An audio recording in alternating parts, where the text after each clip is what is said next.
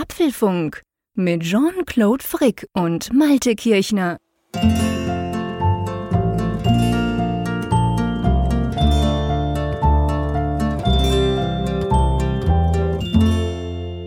Apfelfunk 293, aufgenommen am Mittwoch, 15. September 2021, also ein Tag nach dem Apple-Event dem September-Event, dem iPhone-Event, über das wir natürlich sprechen werden in dieser Folge. Und lieber Jean-Claude, es ist ja selten, dass wir vorab über einen Titel für diese Folge sprechen. Der gibt sich ja normalerweise dann aus dem Gespräch, aus der Folge. Hinterher überlegen wir, was könnte es sein. Und ich möchte aber diesmal mit dieser Regel brechen. Ich möchte gleich mal einen Titel in den Ring werfen. Auch so, ja, du sagtest ja gestern so schön in unserem Livestream, das Philosophieren, das machen wir im Apfelfunk. Und ich würde eine Frage vorstellen oder, oder vorschlagen. Zu früh gefreut. ja, das ist tatsächlich eine Premiere. Nach 293 Folgen des Apfelfunks, dass wir quasi den Titel schon haben, bevor wir überhaupt loslegen, bevor wir all das besprechen, was wir besprechen wollen. Aber ich finde, es passt gut. Ja, das trifft tatsächlich ziemlich auf den Kopf, oder? Ja, ich denke auch. Und ähm, es gibt so ein paar Punkte. Also der offensichtlichste, der drängt sich natürlich jetzt gleich auf, dass man sagt, mit Blick auf das ganze Event vielleicht zu früh gefreut. Es ist ja auch eine Frage. Ne? Es ist ja nicht ein, ein, ein Ausrufezeichen dahinter. Aber mhm. wir kommen auch noch auf einzelne Aspekte nachher zu sprechen, wo, es, wo ich tatsächlich so Momente hatte, wo ich hinterher festgestellt habe, genau, bei genauerer Betrachtung, oh je, da hast du dich vielleicht tatsächlich zu früh gefreut. Aber ich weiß es auch noch nicht ganz sicher. Also so mit diesem kleinen Cliffhanger, diesem, dieser kleinen. Ein großer Cliffhanger. Dieser Spannungskurve steigen wir in diese Folge ein. Genau, und bevor wir das aber tun, dürfen wir über unseren Sponsor sprechen. Das oh. freut mich ganz ausgesprochen. Und zwar die Folge 293 vom Apfelfunk. Die wird von NordVPN gesponsert, von unserem Sponsor, den wir ja schon länger haben. Das ist ein VPN. Wofür braucht ihr ein VPN? Ja, zum Beispiel, wenn ihr amerikanische Serien gucken wollt, die ihr quasi bei euch nicht bekommt. Das Stichwort Geoblocking, das kann man damit natürlich umgehen. Netflix oder andere Entertainment-Webseiten. Aber es geht nicht nur darum, es geht letztendlich auch um sich Sicherheit. Da werden keine Nutzerdaten aufgezeichnet. Es gibt ganz viele Server, über 5500 in 60 Ländern. Und gell, wir zwei, wir nutzen das inzwischen ziemlich häufig, oder? Wir sind ziemliche Fans geworden von dem, von dem Dienst. Das ist ganz lustig, ja. Doppelverschlüsselung gibt es da mit erhöhter Anonymität. Man kann sechs Geräte gleichzeitig verbinden. Das heißt, die ganze Familie kann das eigentlich mitnutzen. Auf Reisen in der Öffentlichkeit, also offene WLANs, wenn es nicht gefällt, es gibt eine 30 Tage Geld-Zurück-Garantie. Es gibt aber eben auch 24-7 Kundenservice per Live-Chat und E-Mails, sodass man da eben auch dann eben sehr zufrieden sein kann, wenn es mal ein Problem ist, gibt. Ja, NordVPN und wenn ihr das jetzt nutzen wollt, dann geht doch mal auf die URL nordvpn.com slash Apfelfunk und oder verwendet den Gutschein Apfelfunk. Dann bekommt ihr nämlich ein Zwei-Jahres-Abo mit einem zusätzlichen Monat und einem riesigen Rabatt. Genau. So, du, lass uns, wollen wir die Themen kurz streifen? Ich glaube, es hat keinen Sinn, dass wir quasi jedes Thema streifen. Es sind viele, aber so, über was wollen wir sprechen? Ja, wir sprechen so über die Headliner und wir sprechen nämlich genau. über California Dreaming, äh, Streaming, jetzt komme ich schon, California Streaming. Träumer. Ja, genau, ich träume noch. Ja, die große Besprechung des Apple September Events 2021 und als da wären, lieber Jean-Claude. Ja, wir sprechen natürlich über die iPads, wir sprechen über die Apple Watch, wir sprechen über das iPhone, wir sprechen auch über Fitness Plus natürlich und wir sprechen vor allem auch darüber, ja, was denn überhaupt auch gefehlt hat. Da war nämlich einiges drunter und natürlich am Schluss, wir werden noch über Software sprechen und wir diskutieren auch über die Umfrage der Woche und wir haben natürlich eine Frage, die wir euch auch stellen wollen. Ihr könnt es euch vielleicht schon vorstellen. Aber komm, lasst uns gleich loslegen. Einverstanden? Ja.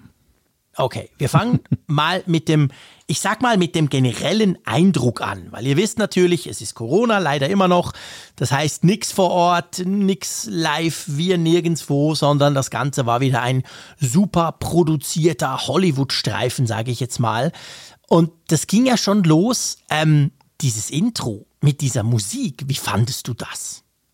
Ich fand das schön, es war wohltuend anders und äh, es hat sich einmal mehr gezeigt, dass Apple ja auch Gefallen daran gefunden hat, das so ein bisschen Spielfilm-like aufzubauen und mit immer anderen Akzenten. Diesmal war es ja so ein sehr ja auf die Region abgestimmtes Event. Es ging um Kalifornien, ja. das war so das Leitmotiv. Wir haben immer wieder Bilder gesehen, so Szenen von Kalifornien, so ja bekannte bekannte Orte, die jeder der, der, der Tourist ist, dort schon mal gesehen hat. Und das Ganze garniert mit schnellen Kamerafahrten und vielen Szenenwechseln. Ja, ich fand, also optisch war das auf jeden Fall einmal mehr ein ziemlich gelungenes Online-Event. Ja, ich fand auch. Also ich fand, ich fand, sie haben tatsächlich sogar die Messlatte noch mal ein bisschen hochgelegt. So vor allem was diese Kamerafahrten und, und diese extrem vielen Szenenwechsel an, anbelangte. Bisher war es ja so bei diesen Corona-Events meistens quasi im Apple Park rund um den Apple Park.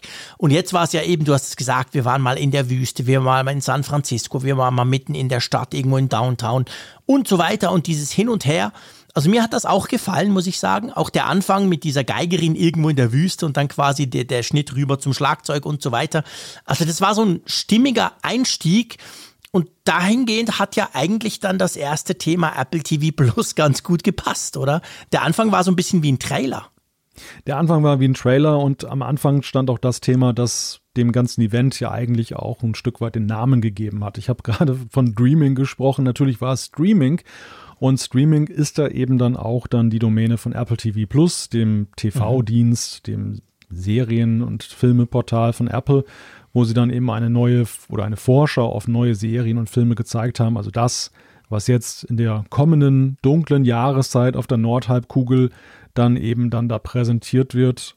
Morning Show zum Beispiel, neue Staffel, wussten wir schon, dass sie kommt, aber es gab auch einige Sachen, die wir noch nicht kannten, die mhm. sie da jetzt dann eben dann geteasert haben. Und ähm, das war wohltuend schnell. ja, ich wusste genau, dass du das sagen wirst. Du hast nämlich, wir sind eigentlich, das ist komisch. Wie lange ist das jetzt her?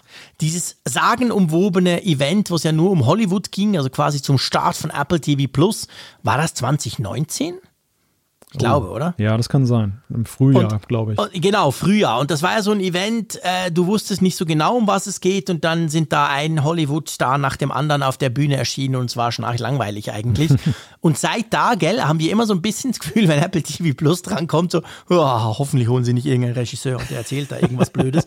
Aber dahingehend, es war überhaupt nicht so. Es war knallig, es waren all diese Stars, die da kommen, Tom Hanks und Co.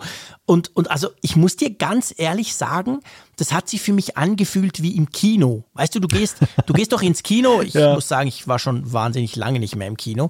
Du gehst ins Kino, du willst einen Film gucken, aber natürlich, zuerst kommt ein bisschen Werbung und dann kommen irgendwie gefühlt zehn Minuten lang Trailer von Filmen, die du eigentlich nicht gucken willst, bevor dann der Film anfängt, den du gucken willst.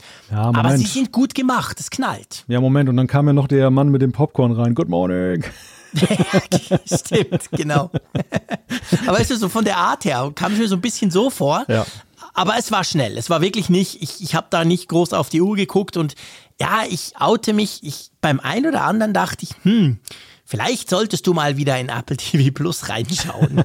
ja, dann hat es ja auch seinen Sinn und Zweck erfüllt. Ja, absolut. Denn ich glaube, Klar. genau darum ging es ja, dass sie das Bewusstsein schaffen wollten auf dieser großen Plattform. Und am Ende ist es ja eben auch so, das haben wir auch das ganze Event gesehen. Es gab immer wieder diese Werbeblöcke. Natürlich nicht Werbeblöcke, wo dann Samsung und andere inseriert haben, aber wo Apple eben seine Trailer abgefahren hat. Ja. Und ähm, ja, das, das hat dann so ein bisschen geteasert, Geschmack gemacht. Ich fand's okay. Also ähm, wir haben ja auch immer mal wieder über die Komposition gesprochen dieser Events. Einerseits mhm. die, den Zeitfaktor. Ich finde, da haben ja. sie ein ganz gutes Format mit einer Stunde plus da gefunden. Ja. Und ähm, aber wir haben auch über den Pace gesprochen. Wir hat, hatten ja mhm. einige Events, die waren ja wirklich, meine Güte, ein Marathon, ne? Wenn du rausgekommen bist, ja. dann da wunde Finger vom Tippen, Krass. Kopfschmerzen, weil man gar nicht so schnell mitkam. Und hier, finde ich, hat man auch gemerkt, nach einem Jahr dieser Ausnahmesituation, dass Apple das jetzt auch so einigermaßen perfekt austariert hat, ja. dass es immer mal wieder so zum Durchatmen dann so, so Phasen gibt. Ja, das stimmt. Also das ganze Event, obwohl es ist ja viel passiert letztendlich, da sprechen wir jetzt in dieser Folge ja drüber, aber ich hatte auch den Eindruck, das war seit langem, also das war eigentlich seit dieser Corona-Zeit eines dieser Events, wo so der schnelle Takt, die sind ja alle schneller als früher, wo man dem Tim Cook auf die Bühne schlurfen sah und in der Zeit konnte man gemütlich mal was überlegen und ein paar Tweets raushauen. Da, da sind die Events ja viel schneller geworden, weil es eben diese Filme sind. Aber ich hatte dieses Mal auch das Gefühl, es gibt eben durch diese Trailer, weil immer wenn so ein neues Produkt vorgestellt wurde, kam danach ja so ein Trailer und da musst du ja ja, du hast ja vorher gerade gehört, da interessiert mich ja die Werbekampagne nicht, die sie danach dann schalten. Und in der Zeit konntest du dann mal wieder eben zum Beispiel tweeten oder überhaupt mal ein paar Notizen sortieren und so. Das war von dem her gesehen ein guter Mix. Ja. Es war weniger so, so, so gedrillt stressig wie die letzten Events, oder? Ja, und sie hantieren ja mittlerweile auch durchaus sparsam mit, mit Details. Also das, das am Anfang haben Boah, sie ja tatsächlich in diesen, in diesen Online-Events all das reingepresst, was sie auch bei einer Bühnenshow gezeigt haben. Mhm. Dass, dass du dann eben sehr viele Daten und Fakten dann um die Ohren gehauen bekommen hast. Und äh, das ist natürlich bei der Geschwindigkeit eines solchen Events, wo einfach auch so Klatschpausen fehlen. Also diese, mhm. diese natürlichen aus menschlicher Interaktion entstehenden Verzögerungen. Ähm, ist die Dichte dann halt höher. Das heißt, du musst, ja. das klingt jetzt vielleicht ein bisschen negativ, es ist aber gar nicht negativ, oberflächlicher agieren. Die, ja. Leut, die Leute können es ja nachlesen. Die sind ja eh online. Und äh, ja. das, das ist, also ich glaube, das ist ein ganz wichtiger Punkt und das ist so eine Lernkurve, die sie da vollzogen haben. Also ich frage mich umso mehr, je länger dieser Trend oder diese Sache weitergeht, wie Apple da jemals wieder irgendeine Kurve kriegen will in Richtung Präsenzkultur. Ja, ich mich auch. Wie wollen Sie davon wieder wegkommen, so quasi? Ja, das ist wirklich auch eine Frage, die stelle ich mir jedes Mal und ich stelle mir sie immer mehr, je perfekter das Ganze quasi wird und, und je, je mehr man merkt, wie Apple eben seinen Weg gefunden hat dahingehend, dass ich manchmal denke, selbst wenn jetzt Corona endlich weg wäre, so quasi, wir können alle wieder rumfliegen und machen und tun, es, ja, es gab da auch ein interessantes Interview im Nachgang jetzt nach diesem Event. Da hatte iJustine, eine YouTuberin, mit mhm. Tim Cook gesprochen. Übrigens auch interessant, wie, wie Apple immer mehr YouTube auch entdeckt, ja. jetzt als Plattform, um Interviews zu machen. Es fing ja so mit so Low-Level ähm, an, ging dann über Craig Federighi, der überall auftaucht genau. und richtig eine Tour gemacht hat zuletzt. Ja. Und jetzt sehen wir sogar Tim Cook in solchen Interviews, der ja bekanntermaßen durch seine etwas holzige Art ja nun auch dann nicht unbedingt der Quirligste ist. aber, aber er hat das auch sehr souverän gemacht. Und mhm. worauf ich hinaus wollte, eine Frage von ihr war, so mit dieser mit diesen Online-Events und Präsenz mhm. und so weiter. Und ich finde, er hat sich da auch sehr, sehr, sehr zurückhaltend geäußert. Man merkt also, dass Apple ja, also zumindest nicht so eine 100% Swingback-Planung äh, hat, dass sie sagen, sobald es wieder geht, nur noch Präsenz, sondern ja. das, das, also es schien mir fast so zu sein, als wenn sie wirklich das abwägen und drüber nachdenken, wie der künftige Weg dort aussehen kann. Ja. Ja, also ich glaube, das, das ist sicher so. Und man darf sicher auch sagen, so ganz zurück wird es nie mehr gehen. Das glaube ich auch nicht. Wohin es geht, wissen wir letztendlich nicht. Aber sagen wir mal, diese 2019, 18, 17, diese Geschichten, die vorher waren, ich glaube, das wird nicht mehr zurückkommen, ja. Aber gut, apropos zurückkommen, wobei zurückkommen ist ja nicht, es geht ja um neue Geräte, aber was mich schon Bass erstaunt hat, nach diesem Apple TV Trailer, alles gut, Kaffeemaschine gefüllt, ähm, dann, dann fangen die an mit iPads. Äh, ich, sorry, ich war vollkommen baff und ich dachte ja. so, wow, zum Glück habe ich im letzten Apfelfunk nicht mit dem Malte gewettet. Ich war kurz davor, wo ich ja gesagt habe, also ne, also iPad, ne, auf keinen Fall, iPad, da gibt es ein eigenes Event oder zusammen mit dem Max oder so. Und dann macht der zack, nach irgendwie sieben Minuten haut der ein iPad raus. Ja, das war wirklich interessant und erstens, dass es überhaupt kam, zweitens, dass es äh, dann vorgestellt wurde, also vorangestellt wurde vor, der, ja. vor dem iPhone und vor der Apple vor Watch. Mhm. Das, das war tatsächlich überraschend. Es gab auch auf Twitter interessante Diskussionen darüber, ob denn jetzt das beim iPad bleibt oder ob denn da das Mini vielleicht noch kommt, das sagenumwobene, mhm. randlose. Mhm. Da kommen wir noch drauf zu sprechen. Ja. Ja, wir haben ein neues iPad bekommen, das äh, Einsteiger-iPad, ähm, das ja meistverkaufte iPad schlichtweg. Auch ja. wenn, wenn es dem Tech-Nerd ja immer ein wenig ähm, Ich glaube, das ist genau der Punkt. Langweilig du, vorkommt, sage genau. ich mal ganz hart. Du sagst es, du sagst, man denkt so, oh, naja, was, ach, jetzt holt er dieses blöde iPad mit Touch-ID und diesen fetten Rändern hervor. Aber dann hat er ja genau gesagt, er hat gesagt, unser meistverkauftes iPad und er hat es nicht einmal gesagt, nicht zweimal, ich glaube, er hat es ungefähr fünfmal gesagt, der Tim Cook. Ähm, ich glaube, das, das zeigt die Bedeutung von diesem Gerät für 350 Dollar oder Euro. Das zeigt einfach, das ist, das ist das iPad eigentlich. Alles andere ist zwar für uns Geeks viel, viel toller, aber das ist das iPad, was die allermeisten Leute kaufen. Und darum ist ja. es natürlich super wichtig. Und ja, sie haben ja einiges dran verändert.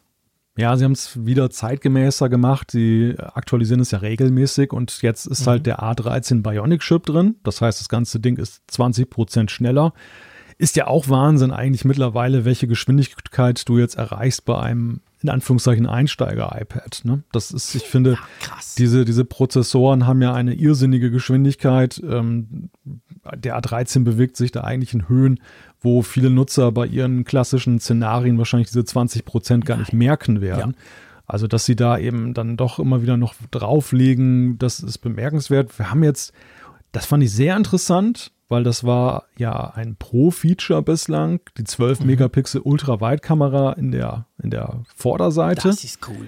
Die jetzt dann Center Stage kann. Ja. Center Stage, und deshalb ist es ja eine Ultraweitwinkelkamera, weil Center Stage zoomt dich dann ran aus diesem Ultraweitwinkelbild und verfolgt dich scheinbar. Das ist ein reiner mhm. Software-Trick haben wir ja seinerzeit ja vorgestellt bekommen dann in, in den Pro-Geräten und ist halt so eine super Sache bei Videokonferenzen, dann du kannst dich so ein bisschen frei bewegen und musst dir keine Gedanken darüber machen, dass du irgendwie blöd aus dem Bild raushängst oder so.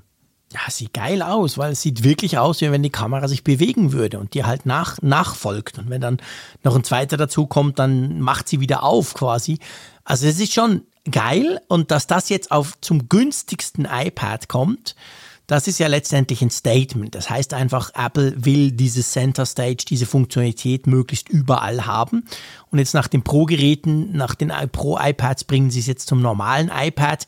Weißt du, was ich mich gefragt habe, als sie das gezeigt haben? Ja. Ich habe mich gefragt, okay, jetzt kommt das bei diesem 330 Dollar oder 350 Franken bei uns ähm, iPad. W wann oder anders gesagt, warum kommt das eigentlich nicht aufs iPhone? Hm. Ja, oder ich mache nämlich noch viele Videokonferenzen auf dem Ding. Oder auf den Mac. Oder auf Mac, natürlich. Oder auf klar, mehr Macs. Ne? Also das, ja?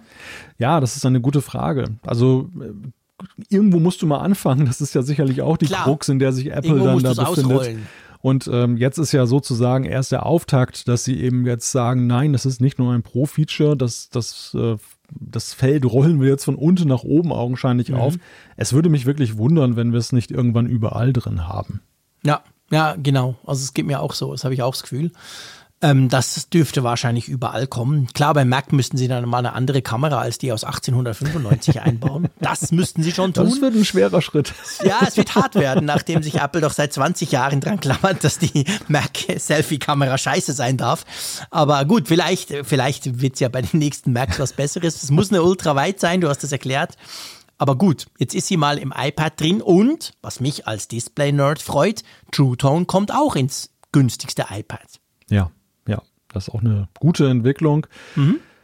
Ja, bei den Kameras, ich finde es ja sowieso auf dem iPad viel wichtiger, was du auf der Vorderseite für eine Kamera drin hast, als ja. das, was auf der Rückseite ist. Ich weiß, ihr da draußen, ihr müsst jetzt nicht sauer sein, ihr müsst auch nicht deshalb schreiben, wir, wir, wir kennen eure machen Gedanken. Sie machen sie sowieso, ist auch vollkommen okay. Aber der, der Punkt ist, ich glaube, in der Mehrheit und gerade bei diesem meistverkauften iPad gilt das in besonderem Maße, hast du eben Nutzer, die nicht unbedingt die rückwärtige Kamera als primäre Kamera dann ja. ansehen oder in ihrem Alltag dann nutzen. Sehe ich auch so. Es ist eher umgekehrt so, dass eben gerade jetzt in diesen Zeiten dann Videotelefonie, was ja immer mehr zugenommen hat, sowohl im beruflichen Kontext als eben auch jetzt natürlich privat. Und da ist es dann halt auch ultra wichtig, dass du dann auch dann vorne eine gute Kamera hast. Was bringt sie mhm. dir hinten, wenn du da eben nicht siehst? Ja. Ja, absolut. Also da macht Apple definitiv das Richtige, dass sie die jetzt die Selfie-Kamera quasi vom einfachen iPad auf, aufrüsten. Ja, ähm, was gibt's zu sagen? Ab nächster Woche, also ab dem 24. ist das Ding schon im Verkauf. Richtig, genau. Das ist eigentlich kurz und schmerzlos sozusagen, geht das dann äh, in den Alltag über, in den Verkaufsalltag. Ich muss an der Stelle sagen, also klar, man belächelt es immer so ein bisschen jetzt für einen, einen äh, Apple-Podcast, der immer auf die Neuigkeiten schielt, ist es jetzt ja auch dann nicht jetzt das sensationellste des Events. Wobei, wir werden feststellen, es gibt noch Sachen, die sind noch ein bisschen Neuigkeiten schwächer, aber egal. Man kann noch tiefer gehen, massiv. Man, ja, ja, man kann noch tiefer gehen. Aber es ist eigentlich für mich eine, die Erfüllung einer Forderung, die ich damals mal erhoben habe, als dieser Trend bei Apple war, dass die iPads immer, dass immer mehr so die Richtung war, es muss Pro gehen für alle und ja. es wird immer teurer. Und da, da habe ich damals schon gesagt, dass ich glaube, dass sie da eben viele von ausschließen, weil viele Menschen nicht mhm. bereit sind für ein Tablet. So sehr Tablets ja. ja. auch mehr können, dank Apps, dank, dank Hardware und so weiter. Aber trotzdem gibt es sehr viele Menschen, die sagen, ich habe ein Budget für so ein, so ein Tablet, für ein iPad, mhm. mehr will ich nicht ausgeben. Und ja. ich finde nach wie vor, dass äh, auch durch den konstanten Preis, dass sie da wirklich dann eine ganz, dass es ein, ein strategisch ganz wichtiges Gerät ist, einfach. Mhm, absolut, definitiv. Und es ist eben auch wichtig, dass man neue Technologie da reinbringt, wie ein A13. Okay, der ist jetzt nicht mehr super neu, aber er ist halt viel, viel, hat viel mehr Power. Und dann eben sowas Center Stage mit der passenden Kamera, was ja ganz neu ist sozusagen. Das haben wir ja erst mit dem iPad Pro gerade erst bekommen, dass solche Dinge dann in diese Einsteiger, ich sage es jetzt mal so, aber Einsteiger ist eigentlich falsch gesagt, weil das iPad kann so viel. Letztendlich ist es einfach das günstigste iPad. Ich glaube, das passt, passt besser, weil es gibt viele Leute, die sind durchaus nicht Einsteiger und haben trotzdem dieses iPad.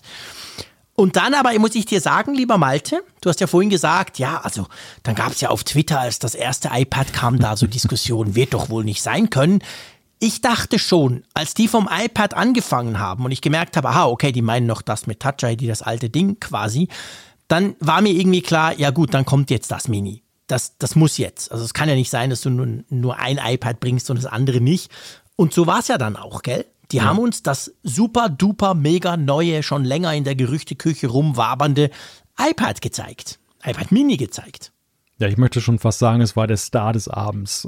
Äh, das, ja. das war die, Bin ich bei dir. Das war einfach die größte Sensation, sowohl in dem, was da neu ist, aber auch allein in der Tatsache, dass äh, bei allen Gerüchten, die darum kursierten, ja, die wenigsten da fest daran geglaubt haben, dass wir das sehen werden. Ja. Und äh, das, das war, jemand. das war in der Beziehung also eine faustdicke Überraschung. Es hat ein neues Design. Es ist jetzt angelehnt an die, ja, an die Pro-Linie ein Stück weit und das iPad mhm. Air mit äh, der, der flachen Kante an der Seite, also nicht mehr diese runden. Randlos! ja, randlos. Also, uh, da, da provozierst du jetzt auch Zuschriften. Es ist auf, je, es ist auf jeden Fall ein deutlich, ein deutlich geringerer, kleinerer Rand der das Display umfasst und das deshalb ver verleihen wir dem einfach mal den Namen randlos. Ja, ja okay. Ja, ich bin bei dir. Okay, das, wir müssen fair sein. Wir, wir wollen ja auch vor allem genau sein. Ja. Es stimmt, es ist natürlich nicht gleich randlos wie ein iPad Pro zum Beispiel. Es, man, man sieht schon, der Rand ist ein bisschen dicker, würde ich jetzt mal sagen. Aber im Vergleich, und wir haben jetzt gerade über das normale iPad gesprochen, ist es halt schon, es ist dieses neue, coole, kantige Design, oder? Ist das neue, coole, kantige Design und äh, ja, am Ende ist es natürlich vor allem, und das ist ja das, was ja auch viele, viele lange erhofft haben, dass du im gleichen Footprint, also in der gleichen Gehäusegröße, eben ein größeres Display dadurch haben kannst, dass du den Rand dünner mhm. machst. Mhm. Und das heißt jetzt 8,3 Zoll groß ist das Display. Das macht in dem Format schon eine Menge aus. Ja, natürlich. Das macht massiv aus. Also ich bin unglaublich gespannt drauf, dieses iPad Mini auszuprobieren und vor allem auch meine Buben, ich glaube, ich habe es schon mal gesagt, die haben ja iPad Minis. Und die, das, also den Vorgänger sozusagen von diesem neuen iPad Mini, also sprich mit Touch ID, mit fettem Rand und so weiter. Und ich bin so gespannt drauf. Sie haben ja mehrmals gesagt an der Keynote, das neue iPad Mini ist gleich groß, quasi braucht auf dem Tisch sozusagen gleich viel Fläche, aber hat natürlich dadurch einen viel größeren Bildschirm. Und ich bin sehr, sehr, sehr gespannt, die zweimal ja, sozusagen nebeneinander zu legen und, und zu schauen, was, wie, wie sich, was da alles passiert ist. Ja. Ja, richtig. Sie haben übrigens vier neue, tolle Farben. Mit Namen, die wir uns nicht merken können. Mit Namen, die ganz schräg sind, weil das bei Apple ja im Moment in ist, dass man nicht einfach sagt, hey, das gibt's in Blau, Gelb und Rot. Nein, nein, das muss anders heißen. Und ich scrolle gerade auf der Apple-Webseite. Ich bin auf Seite 358 und es kommen immer noch keine Farben. Wo ist es denn? Einmal muss auf ja, Bestellen klicken. Mitternacht, ja, Mitternacht und Polarstern heißt es im, im deutschsprachigen Raum. genau, Polarstern Violett heißt Mit, bei uns. Midnight und Starlight. Äh, als ich das, Space Gray und Rosé, genau. Ich war, ich war tatsächlich im ersten Moment irritiert, als ich diese Namen hörte und äh, mittlerweile habe ich manchmal auch gar keine Vorstellung mehr, was sie damit meinen könnten. So, so abgefahren sind die Namen. Ist so ein bisschen wie in der Bäckerei, wo die Brote auch immer, immer witzigere Namen kriegen. Was gehst denn du für fancy Bäckereien? Und du sagst irgendwann nur noch denn das da hinten. So, genau. so wird es wahrscheinlich im Apple Store dann auch laufen. Das man, da. man sieht dann diesen Tisch und dann sagt man, das hier soll es sein. Ich will das Kleine. Ich will das Kleine in der lustigen Farbe hier. Genau. Aber gut, ich meine, Farben sind wichtig, machen wir uns nichts vor. Das sagen wir ja, auch immer wieder. Also es ist cool, wenn man die Auswahl hat. Farben sind, sind cool. Und in dem Fall ist es so. Und ich finde, was wichtig ist bei den Farben, ähm, ich glaube, es wird wahrscheinlich ähnlich laufen wie beim iPad Air. Erinnerst du dich? Mhm. Wir haben, glaube ich, beide das blaue iPad Air zum Testen bekommen, oder? Ja, ja, richtig. Und das hat ja auch so einen lustigen Namen, das heißt ja nicht blau. Und wir haben ja dann gemerkt, wow, das ist aber pff, eigentlich fast so ein bisschen silbrig, je nachdem, wie man drauf guckt. Also ich glaube, das wird beim iPad Mini ähnlich sein. Das, das Violette ist ja wahrscheinlich dann nicht durchgehend violett, sondern je nachdem, wie man es hält, oder? Ja, da gehe ich fest von aus. Und man muss sich das tatsächlich auch in echt angucken, denn das ja. war so die Lektion, die ich aus dem iPad Air gelernt habe, dass man aus dem Namen alleine oder auch den Produktbildern, die dann gezeigt werden in der Präsentation, nicht schlussfolgern sollte, dass es dann genauso aussieht dann bei einem. Das, mhm. das ja. äh, sah dann schon etwas anders aus. Ja, ganz genau.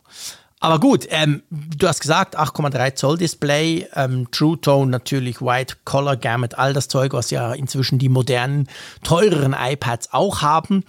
Und dann hat das Ding ja kein Face ID, gell? Richtig, es hat Touch ID und das im Knopf, also das iPad Air lässt grüßen an der Stelle. Mhm. Jetzt das zweite Gerät, was es dann hat bei der iPad-Schiene. Genau. Äh, es ist ja, also ich muss ja sagen, es funktioniert hervorragend. Ja. Ich wechsle so ein bisschen in meinem Workflow zwischen dem großen iPad Pro 12,9 Zoll und dem iPad Air. Und ich muss dir wirklich sagen, es kommt mir so vor, okay, vielleicht der langsame Berner, die Schweizer wissen, was ich meine. Ähm, ich, ich mache immer grundsätzlich das Falsche. Also beim iPad Air wische ich von unten nach oben und denke, hä, warum kommt denn jetzt der Code? Und beim, beim, beim großen iPad Pro ist es sowieso so, dass ich meistens mein, meine Finger vor der Face-ID-Kamera habe und dann versuche ich irgendwie den Knopf zu drücken und merke, ah ja, Moment, nee, es ist ja nicht so. Ich kann dir nicht mal sagen, welches System ich inzwischen besser finde. Ich bin recht Fan von Touch-ID geworden im Knopf. Ja, wer hätte das gedacht? Aber es ist natürlich, es ist natürlich erstmal ein recht seltenes Szenario, dass man ja, das dann beide niemand. Geräte dann da im Einsatz ja, hat. Auch also ich glaube, das, das hat Apple so in dem Bewusstsein entwickelt, dass es halt immer so eine Entweder-Oder-Geschichte ist. Aber ich gebe dir recht, ähm, es wäre tatsächlich, aber das, das Fass haben wir ja schon ein paar Mal aufgemacht, beides wäre eigentlich das Allerbeste. ne? Denn wenn du Entweder-Oder machen könntest im gleichen Gerät. Ja, Wobei, ich muss dir ehrlich sagen, also jetzt bei diesem kleinen, das ist ja wirklich klein. Hm. Wir reden immer noch von einem iPad Mini. Wir haben, man könnte jetzt meinen, alles, was wir sagen, ist so ein großes iPad. Nee, ist ja so ein kleines. Und ich könnte mir schon, ich, ich weiß nicht, wie es dir geht, aber bei Face ID auf dem iPad habe ich tatsächlich, und zwar auch bei dem 11er, das ich mal da bei mir hatte, eigentlich immer das Problem, irgendwie ist meine Hand da immer dazwischen. Und bei diesem kleinen, also ehrlich, du kennst meine Pranken, da ist ja die Hand dann immer vor der blöden Kamera, wenn das iPad noch viel kleiner ist. Also ich bin, ich bin echt, muss ich sagen, sehr zufrieden, dass sie da einfach Touch ID eingebaut haben. Und natürlich eben im Knopf, weil es funktioniert ja auch unglaublich gut. Du legst einmal Finger drauf, zack, das Ding ist entsperrt. Hm. Ja, ich finde es interessant, dass das ähm, Face ID jetzt wirklich so festgenagelt ist auf Pro-Feature. Das, ähm, ja. ich, ich würde nämlich nicht unbedingt meine Hand dafür ins Feuer legen, dass das jeder Nutzer auch so sieht, dass, dass jeder dann nee, das jetzt kaum. so prohaft findet. Denn wenn wir eines gelernt haben aus den Zuschriften, aus dem Feedback, was wir bekommen, ist, dass dieser Riss zwischen dem Touch-ID und dem Face-ID-Lager quer durchgeht. Also zwischen ja, Pro-Nutzern, die Punkt. sind sich nicht einig, Consumer sind sich da nicht einig und Apple hat diese Trennung jetzt dann zumindest jetzt sehr scharf gezogen, genau bei dem Consumer-Bereich unten und dem, dem mhm. Pro-Bereich oben. Ja, ist eine interessante Entscheidung. Aber ich glaube auch, dass der pragmatische Grund, den du gerade benannt hast mit der Größe des Gerätes, hier bei dem iPad Mini eben auch dann da sehr klar für Touch ID dann auch spricht. Ja. Und dann ist ja die Sache mit dem Prozessor. Fandest du das auch lustig? Ich habe mir so während der Keynote, die waren schon lange beim iPhone, habe ich mir plötzlich überlegt, ich habe mir so meine Notizen, ich, ich versuche immer möglichst mhm. so stenomäßig alles mitzuschreiben, damit ich einigermaßen danach noch weiß, was lief. Und dann dachte ich so, Moment mal, was hat denn das iPad Mini eigentlich für einen Prozessor? Die haben ja gar nichts gesagt dazu. Es hieß nur schneller als und toll und super dupi. Du kannst auflösen, was das Problem war für Apple, gell? In der Keynote. Ja, es war, eine, es war ein Problem der Dramaturgie dieses Events, dass, dass es eigentlich viel zu früh war, um den Prozessor zu benennen. Ich hatte tatsächlich auch bei mir in meinen Aufzeichnungen stehen A, Punkt, Punkt, Punkt, weil ich jetzt dann davon ausging, mhm. irgendein A wird es sein, vielleicht der 14er ja, oder so oder 14Z. Nicht der M1 sein. Oder nicht der M1, ja, richtig. Nein, aber es ist der A15, der da drin steckt und der A15 sollte natürlich erst mit dem iPhone zusammen präsentiert werden. Also haben das erstmal dann im Unklaren gelassen, haben nur davon gesprochen, es gibt 40 Prozent mehr CPU, Power und 80 Prozent mehr GPU-Power. Aber es blieb dann Was halt. Was natürlich auch nicht schwierig ist beim Vorgänger, der ja recht veraltet war, oder? Darf man auch sagen bei, an der Stelle, oder? Ja, klar, das ist auf jeden Fall so, ja. Aber es ist so, es ist der A15. Zudem kommen wir nachher bei den iPhone-Modellen. Wir werden den dort besprechen. So hat es Apple auch gemacht. Wir machen das ja immer quasi dramaturgisch wie Apple auch. Nur einfach als Info an der Stelle. Es ist sogar der der ein bisschen bessere, nämlich der der iPhone Pro Modelle mit einem GPU Core mehr. Was das bedeutet, sprechen wir nachher dann bei den, I, äh, bei den iPhones. Aber also da haben sie sich sozusagen nicht lumpen lassen. Es ist der beste verfügbare A15 Chip. Ich glaube, so darf man sagen, oder? Ja, absolut. Und dann habe ich ja in Bern, habe ich ja den Champagnerkorken aus St. Gallen gehört. Ich meine, es ist relativ weit, aber ich habe es deutlich gehört, dass der Herr ähm, Z aus St. Gallen hat einen Champagner geköpft beim Thema Anschlüsse. Richtig. Wir kriegen USB-C in das iPad Mini. Also das nächste iPad, das jetzt dann nach den Pros und nach dem iPad Air auf USB-C umgestellt wird. Ich glaube, es ist wirklich die langsamste Anschlusstransformation aller Zeiten bei Apple. Ja. Es ist ja wirklich so in sehr homöopathischen Schritten, dass sie eben auf USB-C übergehen. Aber wir sehen eben zusehends, dass das passiert. Ich, also ich persönlich rechne ja auch damit, dass irgendwann auch das Einsteiger-iPad dann ja. das eckige Design bekommt und dann wird es eben ich zwangsläufig auch, auch USB-C geben. Aber es ist wirklich eine sehr, sehr behutsame Umstellung. Ja, das ist ja auch verständlich. Es geht natürlich auch um den Preis und, und ich, ich nehme an, ich meine, Apple hat das halt mal so angefangen, USB-C gleich pro Zeug und so, und dann ziehen sie es jetzt langsam durch. Aber ich glaube auch, also irgendwann, vielleicht auch erst in zwei, drei Jahren, aber irgendwann werden wir ein Standard-iPad, vielleicht ist dann die elfte Generation, jetzt haben wir ja die neunte vorgestellt bekommen gestern. Ähm, irgendwann haben wir dann so ein Einsteiger-iPad, das auch quasi randlos ist und dann eben entsprechend mit USB-C kommt. Was mich dann schon fast wieder ein bisschen mehr erstaunt hat, ist, dass beim iPad Mini 5G drin ist. Ja, glaubtest du wirklich, dass sie jetzt noch dann 4G nur einsetzen? Ja, nee, eigentlich nicht. Ja, du, du, das stimmt. Du, du hast natürlich völlig recht. Es spricht überhaupt nichts dagegen, beziehungsweise dafür, nicht 5G einzubauen. Aber es war ja trotzdem so, ich meine, das, das iPad Air zum Beispiel hat es ja noch nicht. Hm. Und das iPad Air ist gefühlt ja noch gar nicht so lange auf dem Markt. So, so kommt es mir wenigstens vor. Ja, also, ja. das immerhin. Also ich, ich finde natürlich klar, alles, was heute Cellular hat, also sprich ähm, Mobilfunk muss 5G drin haben. Punkt. Und das muss bei Apple bei jedem Gerät so sein. Bei den iPhones haben sie es seit letztem Jahr auch so gemacht. Aber ja, ich finde das natürlich grundsätzlich cool. Ja. Ist halt future-proof, sag ich mal. Das wirft natürlich gleich die Frage auf, in welchem Zyklus wird Apple künftig dieses iPad Mini aktualisieren. böse, böse Zungen behaupten natürlich, wenn es so weitergeht wie bislang, dann war es zwingend, 5G einzubauen, weil dann vielleicht 4G schon abgeschaltet ist. Ja, ja, klar. Das, ja, guter Punkt. Du hast ja, natürlich völlig man, recht. Also man weiß es nicht. Das ist, das ist tatsächlich auch eine Frage, die ich mir jetzt, jetzt bei allem Flachs aber gestellt habe ob Apple mit diesem Relaunch des iPad Mini auch ein, eine neue Aktualisierungsstrategie verfolgt. Wir wissen es nicht, weil wir ja auch jetzt beim iPad Air, was dem ja sehr ähnlich ist, jetzt auch noch nicht wissen, wie sie dort weiter genau. agieren wollen. Also es gibt jetzt keinen Bezugspunkt. Es, Fakt ist ja nur, das iPad Mini war ein Gerät, was am Anfang sehr stark aktualisiert wurde, ich glaube sogar jährlich. Ja. Wo sie dann nach dem iPad Mini 4 war das, glaube ich, oder 3, mhm. dann irgendwie das Interesse dann sichtlich verloren haben, was dann totgesagt war und dann urplötzlich dann irgendwie vor einem oder zwei Jahren dann wieder ein, ein Feature-Upgrade gekriegt hat, aber nicht den großen ja. Relaunch, den alle schon erwartet haben. Naja, und jetzt ist es halt rund erneuert. Und jetzt mhm. sehen wir halt dieses wunderbare neue iPad-Line-Up reicht im Moment ja auch erstmal ja. vollkommen ausgenügt, allen Ansprüchen jetzt erstmal für mindestens ein Jahr. Aber was ist nach dem Jahr? Das ist eigentlich mhm. die spannende Frage. Ja, das ist genau die Frage. Also ich habe mich zum Beispiel jetzt, wir sind immer noch beim iPad Mini, ich habe mich zum Beispiel auch gefragt, das iPad Air ähm, ich will ihm nicht zu nahe treten. Ich finde es ja ein geiles Gerät. Wir haben es besprochen, wir waren beide super happy. Aber irgendwie so, wir haben 5G, wir haben den A15-Prozessor, der zumindest im Batterieteil wahrscheinlich deutlich besser unterwegs ist. Ähm, eigentlich müsste doch jetzt theoretisch Apple irgendwie im Herbst dann so still noch das iPad Air aktualisieren, oder findest du nicht?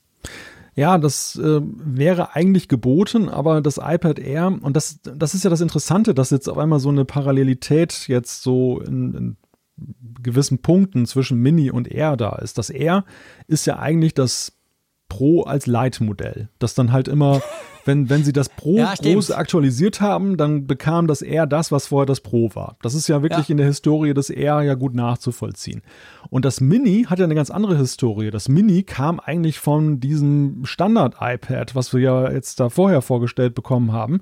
Und äh, war dann sozusagen die kleine Variante, die damals dann 2016 mhm. oder wann war das, glaube ich, dann irgendwie auf den Markt gekommen ist. Ja.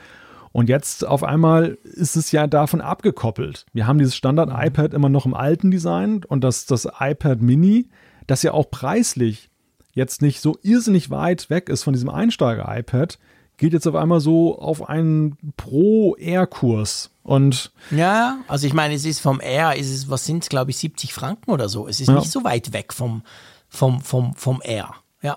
Und das, und das wirft natürlich jetzt interessante Fragen auf, ähm, wie das denn jetzt weitergeht. Erbt das Mini dann auch dann, so wie das, ähm, oder erbt das Mini genauso wie das R dann die Features vom Pro, wenn das Pro weitergeht? Oder ist das abgekoppelt und das Mini wird eher aktualisiert als das R? Also sehr spannende Zukunftsfragen. Natürlich hängt das, glaube ich, auch alles damit zusammen, inwieweit diese Geräte sich dann halt auch verkaufen in welchem ja, Umfang. Logisch, natürlich, absolut. Und da sind wir eigentlich auch schon, also ja, wir können über die Kameras gleich noch sprechen, aber ich glaube, das, das ist auch eine Frage, die mir im Nachgang des Events noch so durch den Kopf ging. Ich finde dieses iPad Mini wirklich super. Das ist wirklich toll. Lange erwartet, lange erhofft von vielen, dass sie dann wirklich jetzt den Rahmen kleiner machen, dass sie mehr von dieser Gehäusegröße ausnutzen, dass sie es auch technisch so aufgerüstet haben. Mhm. Ich habe mit Leuten gesprochen darüber und die sagten mir allerdings zu meinem Erstaunen, aber ich bin dann doch ins Grübeln gekommen, das ist ja, mhm. ist ja schön und gut, dass Apple das jetzt gemacht hat, aber eigentlich ist es für unsere Begriffe zu spät. Und du bist ja gerade so jemand, der ja nun ja eher noch zugeneigt ist, größere Displays zu mögen. Ich, mhm. ich kenne halt viele, die vom Mini so ein bisschen abgekehrt sind, weil da lange nichts passiert ist. Die haben sich dann das äh, größere iPad gekauft und sind damit mittlerweile zufrieden ja. und sagen, ich will eigentlich nicht mehr kleiner werden. Und es ist ja immer noch kleiner als das 9,7 Zoll Display mit 8,3. Ich bin davon eigentlich von ab. Also die Frage ja. ist, hätte das iPad Mini in dieser Form nicht eigentlich schon viel früher kommen müssen? Eigentlich schon. Also letztendlich hätte, wann hat Apple das iPad Air vorgestellt? Letztes Jahr, oder? Letztes Jahr im November, glaube ich, oder? Ja. Plus, ja, minus, irgend ja. sowas. Und eigentlich hätte das Mini ja am besten sogar gleichzeitig kommen sollen. Weißt du? Ja. Dass du wirklich sagst, hey, guck mal, wie geil, was wir da Tolles haben. Wir haben es in groß, wir haben es in klein. So quasi wie, wie, wie Apple das ja macht mit dem iPhone 13 und dem 13 Mini oder letztes Jahr mit dem 12 und dem 12 Mini. So nach dem Motto, gleiches Gerät, aber kleiner. Dann hättest du auch nicht das Problem dieser unterschiedlichen Hardware-Stände, die du jetzt hast. Ähm, ich bin bei dir. Ich, also, meine, mich musst du sowieso nicht fragen, was soll ich mit so einem kleinen Ding? Also, es ist ja klar. Also, das ist jetzt nicht unbedingt das, was, was mich glücklich machen wird, wahrscheinlich. Ähm, ich finde es ein super spannendes Gerät, aber ich frage mich dann zum Beispiel so, nimm mal den Frick, der hat ein iPhone 12 Pro Max und dann nehme ich ein iPad Mini, ich lege die nebeneinander. Okay, das iPad ist schon noch ein bisschen größer, aber so viel größer dann auch wieder nicht irgendwie knapp zwei Zoll, oder? Mhm. Und dann nicht mal ganz vom Bildschirm her. Also ich würde mich immer fürs iPad Air entscheiden, wenn wir jetzt mal quasi rein von der Größe her gehen. Und die sind ja eben preislich recht nah beieinander. Ja. Und weißt du, das Problem bei Mini ist natürlich auch noch eins, das wird schnell sehr teuer. Das fängt schon bei 500 Dollar an oder 550 Franken bei uns. Aber das sind 64 Gigabyte. Und ich finde, ja, 64 Gigabyte, Freunde, das ist wirklich so Babyzeug. Das ist eigentlich durch. 128 dürften es dann schon sein. Das gibt's natürlich nicht, weil ihr wisst, bei Apple die Speichergröße, die ihr wollt, die gibt's sowieso nie. Also gibt's nur die 256er und die ist dann deutlich teurer. Also man ist dann schnell bei 700 Franken. Ja, richtig. Und dann ist es eigentlich am Ende vor allem dann der starke Wunsch nach einem kleinen Gerät, der ja. dann den Ausschlag gibt. Aber nicht mehr so sehr der Punkt, ja, ich, ich sehe das so ein bisschen analog zum iPhone 12 Mini oder dem künftigen iPhone 13 Mini. Das, ich glaube einfach, dass der allgemeine Konsens darüber, was eine eine Standard-Bildschirmgröße ist, das ist einfach nach oben weiter aufgewachsen. Und dementsprechend mhm. werden ja auch viele Apps programmiert und so. Das heißt, es, ja. es muss wirklich das Bedürfnis nach einem kleinen Gerät sein, was den Ausschlag gibt. Aber als das Mini damals aufkam, da war das noch ähm, ja unproblematischer, in Anführungszeichen, mhm. dann eben ein kleineres ja. Display dann, dann noch zu Vor bieten als 9,7 Zoll. Absolut, vor allem weil damals vielen Leuten 9,7 Zoll gigantisch groß vorkam. Was genau. soll ich denn mit so einem Riesenscreen? Und da hat das irgendwie gepasst. Aber heute, wo die, wo die Handys schon mehr als halb so groß sind wie so ein großes iPad, ähm, ich, ich bin ganz bei dir. Also ich stelle mir die ganze Zeit die Frage beim iPad Mini.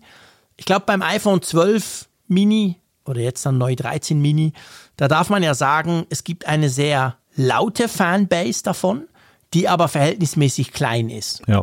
Und ich frage mich, ob das beim iPad ähnlich ist. Laut sind sie nicht, weil man hört selten was über das iPad Mini, muss man sagen. Aber ob es da so ein bisschen ähnlich geht. Also ob das quasi, es gibt so ein paar Leute, die genau das cool finden und lange auf das gewartet haben. Fair enough. Ich frage mich halt, wie groß ist diese Masse? Ist ja. nicht vielleicht sogar die Profi-Nutzungsmasse im Restaurant, im, was haben sie im Flugzeug, irgendwo ist die nicht vielleicht sogar größer und Apple tendiert eher dahin, dass sie sagen, hey komm, wir haben da so einen Profimarkt, da gibt es Firmen, die bestellen gleich mal 1000 Stück. Als, als die Consumer, mhm. weißt du? Ja, das ist eine, eine sehr berechtigte Frage. Wie viele sind dem Format wirklich auf Strecke treu geblieben? Das, das war beim iPhone so. Der Ruf nach kleinen iPhones war ja auch lange schon gehört. Dann kam das erste mhm. SE und befriedigte diese Nachfrage ein wenig danach, aber auch wieder so die Abkehr vom kleinen Format über eine gewisse Strecke bis dann eben jetzt ein zweites SE kam, was dann eben schon viele dann zum Jubeln brachte und dann mhm. eben das iPhone 12 Mini. Aber es war ja nun ein gewaltiger Zeitraum dazwischen. Und das gleiche ist auch ein wenig bei dem Mini so. Klar, es gab zwischenzeitlich Minis, gar keine Frage, aber dieser Relaunch, diese Modernität, die sie jetzt dann da eingeführt haben, da haben sie sich ja schon gefühlt, gemessen an anderen Produktkategorien, ewig Zeit mitgelassen.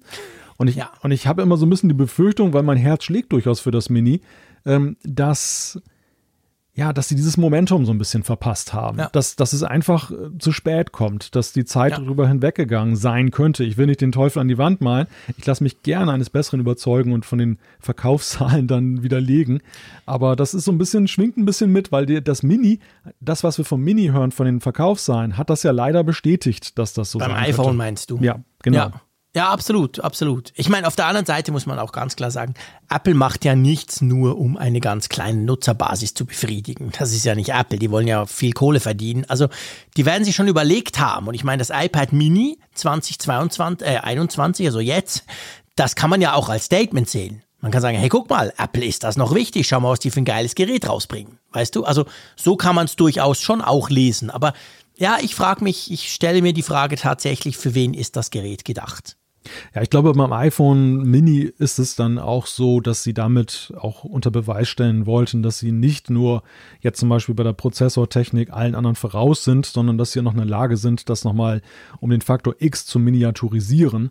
Und ja. das war auch so ein bisschen, das, also das ist ein Prestigeobjekt auch für Apple. Ja, das, das, Ding. Ja. Wenn ich an die Inszenierung im letzten Jahr denke, wie sie das dann da vorgestellt haben, da sprach natürlich sehr groß das Ego auch von Apple heraus, so nach dem Motto, hier, guck mal, ja. wir machen das auch nochmal eben halb so groß. Ja, ja, ja, hat was. Du hast recht. Das ist beim, beim iPhone war das ganz, ganz krass. Ja, genau. Drum, das hätte eben so gut gepasst. Stell dir vor, ich höre dann gleich auf, sorry Freunde, ich weiß.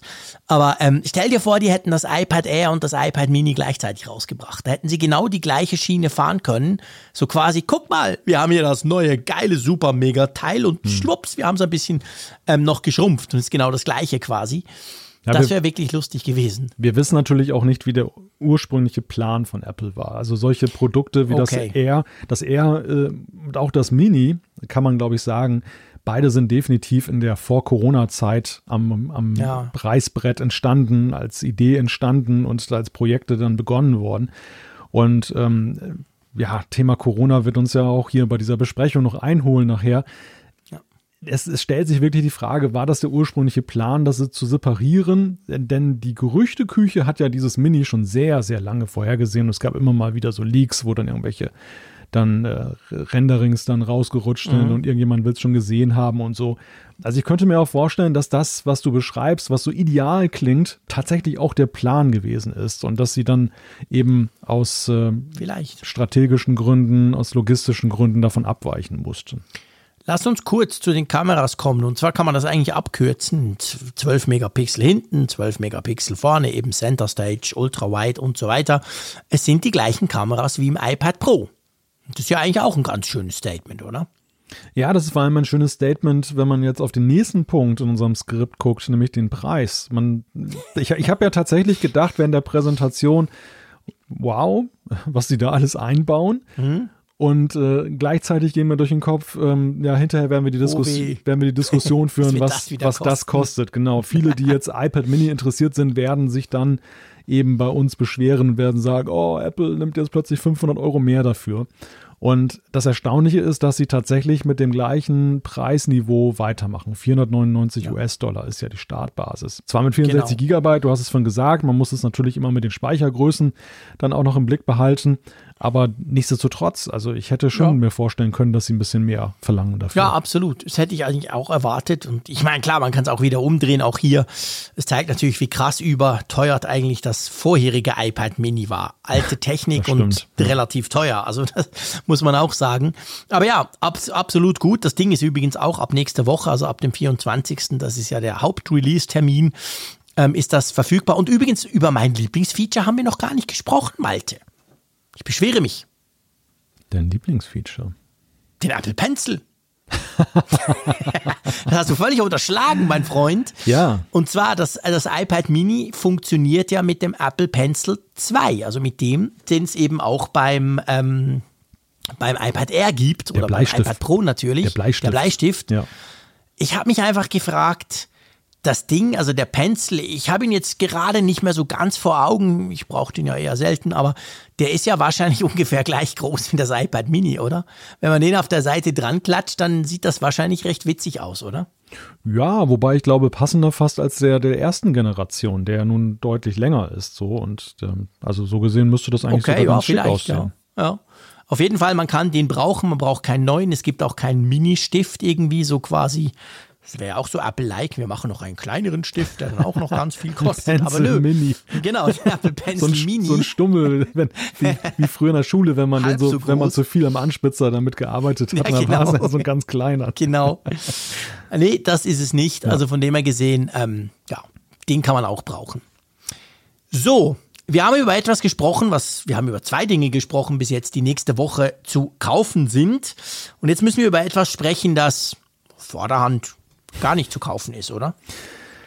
Ja, und, und etwas, was auch den Titel dieser Folge, den wir am Anfang diskutiert haben, aufgreift, nämlich den Punkt zu früh gefreut. Also der nächste Punkt, wir reden über die Apple Watch Series 7, die ja erwartet wurde, die ja Klar. so aus der Sicht der Gerüchteküche und der Newsportale ja gesetzt war bei diesem Event, im Gegensatz zum Beispiel zum iPad Mini aber eben ganz anders gesetzt war. Also es, es galt ja mittlerweile als vollkommen unumstößlich, dass Apple dieser Apple Watch ein anderes Design gibt und nicht nur ein leicht anderes Design, sondern eben eine Abkehr von den runden Ecken hin zu eben klaren Ecken, so wie wir sie gerade auch beim iPad, äh, beim iPad Mini jetzt auch diskutiert haben oder wie wir sie beim iPhone haben. Also was dieser neue Stil ist, den Apple eigentlich bei vielen Geräten jetzt einführt. Genau, also die Apple Watch Series 7, also die neue Apple Watch, ist eigentlich der Beweis, dass die ganze Gerüchteküche auch mal übelst daneben liegen kann. Wir haben ja erwähnt, wir, wir, also beim iPad Mini gab es zwar schon Gerüchte, aber irgendwie hat keiner gerechnet, dass es jetzt schon kommt. Umgekehrt bei den iPhones, wir kommen nachher dazu, da haben sich die Gerüchte mehr oder weniger alle bestätigt. Bei der Apple Watch 7 fragt man sich tatsächlich, hat Apple da extra irgendwelche Nebelkerzen gezündet, um den ein oder anderen Leaker alt aussehen zu lassen? Weil da hat ja eigentlich nichts gestimmt, was man so im Vorfeld erwartet hatte, oder? Ja, also es gibt auch am Tag danach die wildesten Theorien, was denn da eigentlich jetzt passiert sein könnte. Von, was du gerade gesagt hast, diese, diese Leaker-Theorie, die hatte ich ja gestern auch im Livestream genannt, mhm. aber du hast mich da eigentlich argumentativ ganz gut von runtergebracht, weil du gesagt hast, dass die Kollateralschäden, nämlich die enttäuschten ja. Nutzer, die es ja nun definitiv gab, also die Diskussionen rankten sich ja alle um dieses Design, dass da viele gesagt haben, ey, ich habe das mhm. doch fest erwartet und was machen die ja. denn da? Also das, das fand ich ziemlich schlüssig zu sagen, dass solche Experimente nur um ein paar Leaker auszuschalten doch recht gewagt sind. Ja. Die andere Theorie, die ja heute jetzt kursierte, ist, dass das eigentlich eine Uhr ist, die jetzt nur der Plan B war. Dass Apple ja. irgendwo im Prozess, und da sind wir beim Thema Corona, dass sie da sagen mussten, das, was wir ursprünglich erdacht haben in der Roadmap für die Apple Watch, das kriegen wir jetzt nicht hin. Wir müssen irgendwie mhm. einen Gang runterschalten. Die Leute erwarten ein neues Modell. Wir haben auch ein paar Features, die wir fertig kriegen, aber wir müssen so eine Art Zwischenmodell schalten. Und da gibt es ein paar Indizien, die diese, diese These ja durchaus stützen. Und ähm, ja, das, also sag mal, der, es ist so ein halber Change beim, beim Gehäuse. Das ist eigentlich der signifikanteste Change, dass wir eben dieses, mhm. dass wir jetzt die Größe 41, 45 Millimeter haben, statt bislang 40, 44 Millimeter. Ja dass wir so, dass der Rahmen jetzt 40 Prozent weniger geworden ist. Das ist in absoluten Zahlen heißt das, er ist von 3 Millimeter auf 1,7 gesunken. Mhm. Mhm. Wir haben ein helleres Display, wir haben eine On-Screen-Tastatur, aber wir haben jetzt zum Beispiel einen Prozessor, der sich zwar laut einem internen Dokument, was heute kursierte S7 nennt, aber keinerlei Leistungszuwachs über den, gegenüber dem S6 mhm. dann verzeichnet.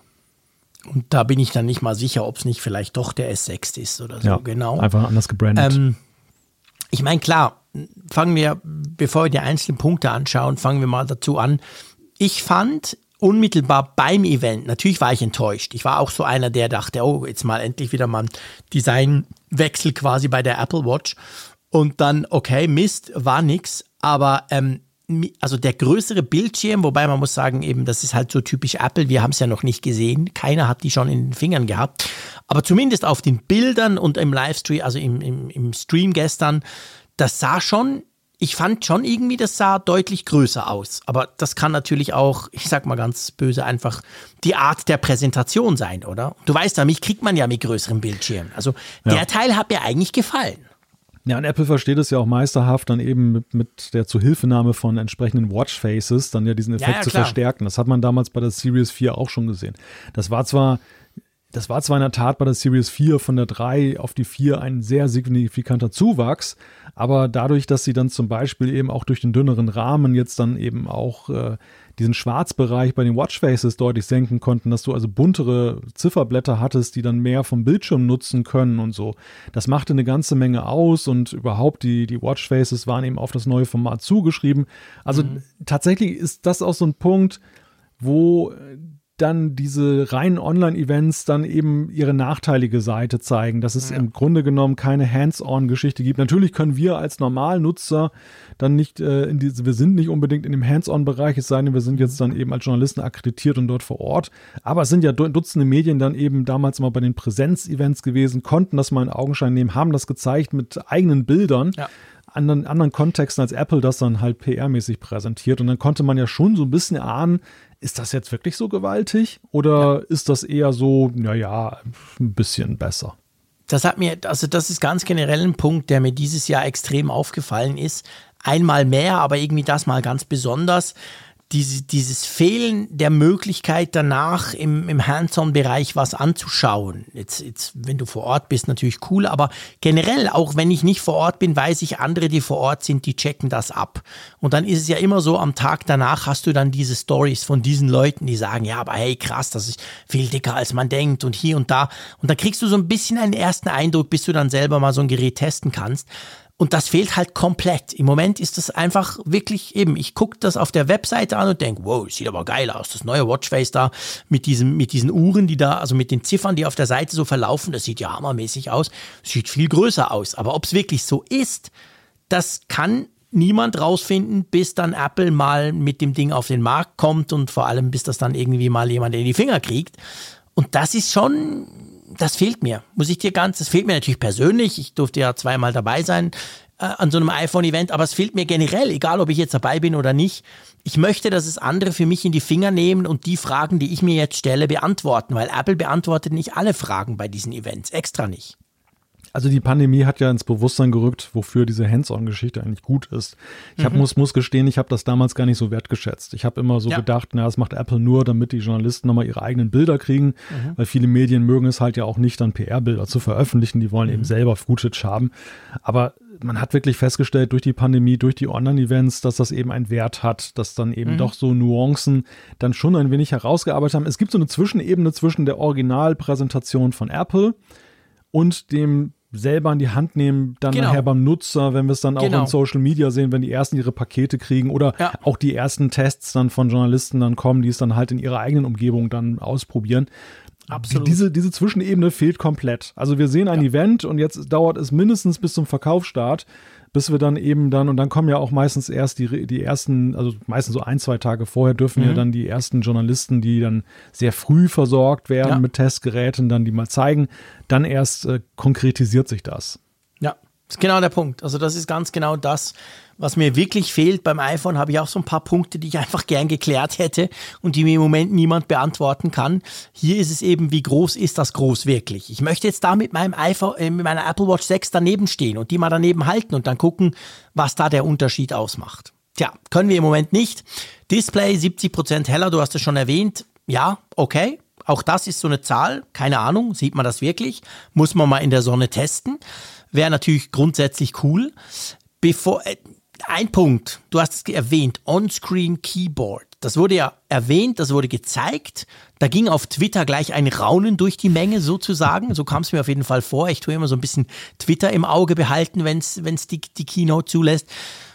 Ähm, ist das etwas, wo du bei der Apple Watch drauf gewartet hast, dass du jetzt quasi so ein wirklich so ein mini, mini, mini Mäuse, ich glaube, da darf ich sagen, Mäuse-Keyboard hast, wo du da drauf irgendwas tippen kannst? Also gewartet wäre reichlich übertrieben, aber ich bin eigentlich die ganzen letzten Generationen immer so auf der Suche nach der Antwort für mich, ist das eigentlich ein reines Anguck-Device? Also lese ich damit nur Informationen? ja. Oder will ich tatsächlich da auch mit, man auch mal. Genau, will ich tatsächlich auch mit dieser Uhr interagieren. Ich mache es mitunter, wenn ich zum Beispiel irgendeine Nachricht kriege, dass ich dann mal so ein schnelles Okay zurückschicke oder wenn es mhm. eine Einwort-Antwort ermöglicht, dann mit so Scribble arbeite.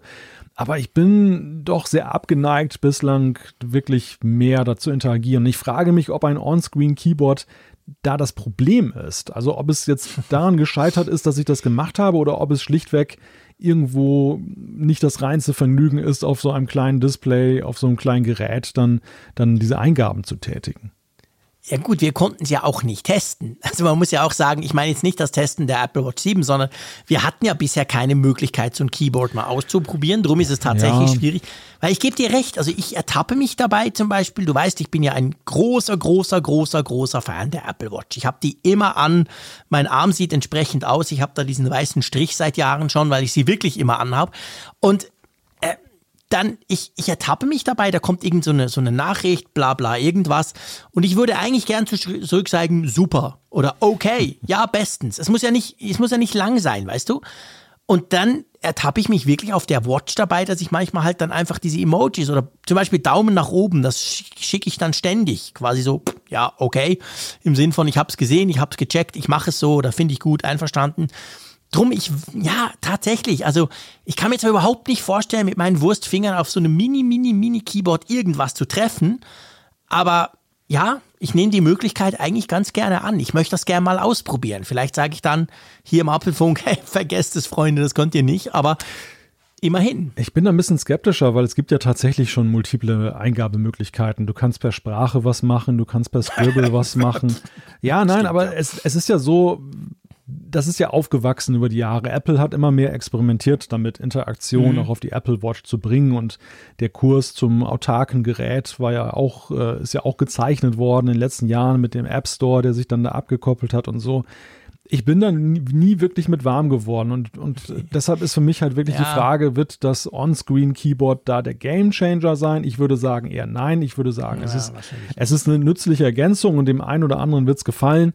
Aber ja, also vielleicht muss man einfach da oder für, muss man für sich einfach die, die Antwort finden, das ist einfach ein Gerät zum Lesen und in dem Moment, wenn ich interagieren will, dann greife ich doch mal in die Tasche und hole das iPhone raus.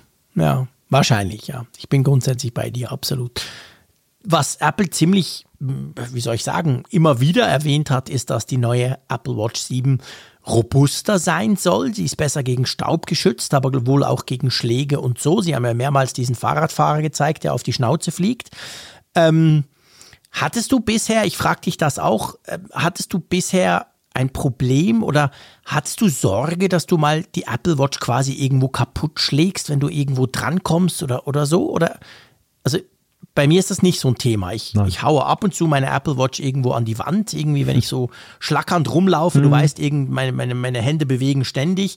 Und ich hatte aber noch nie Angst, dass sie kaputt gehen könnte. Klar, den einen oder anderen Kratzer habe ich dann drin, aber ist das was, ein Feature, wo du, wo du findest, oh ja, endlich kann, da kann Nein. ich endlich die Sportart machen, die ich will? Nein, überhaupt nicht. Ich hatte bei meiner Series 0, die ich ja, wie du weißt, viele Jahre hatte. Ähm, die Dampfmaschine, die Dampfmaschine.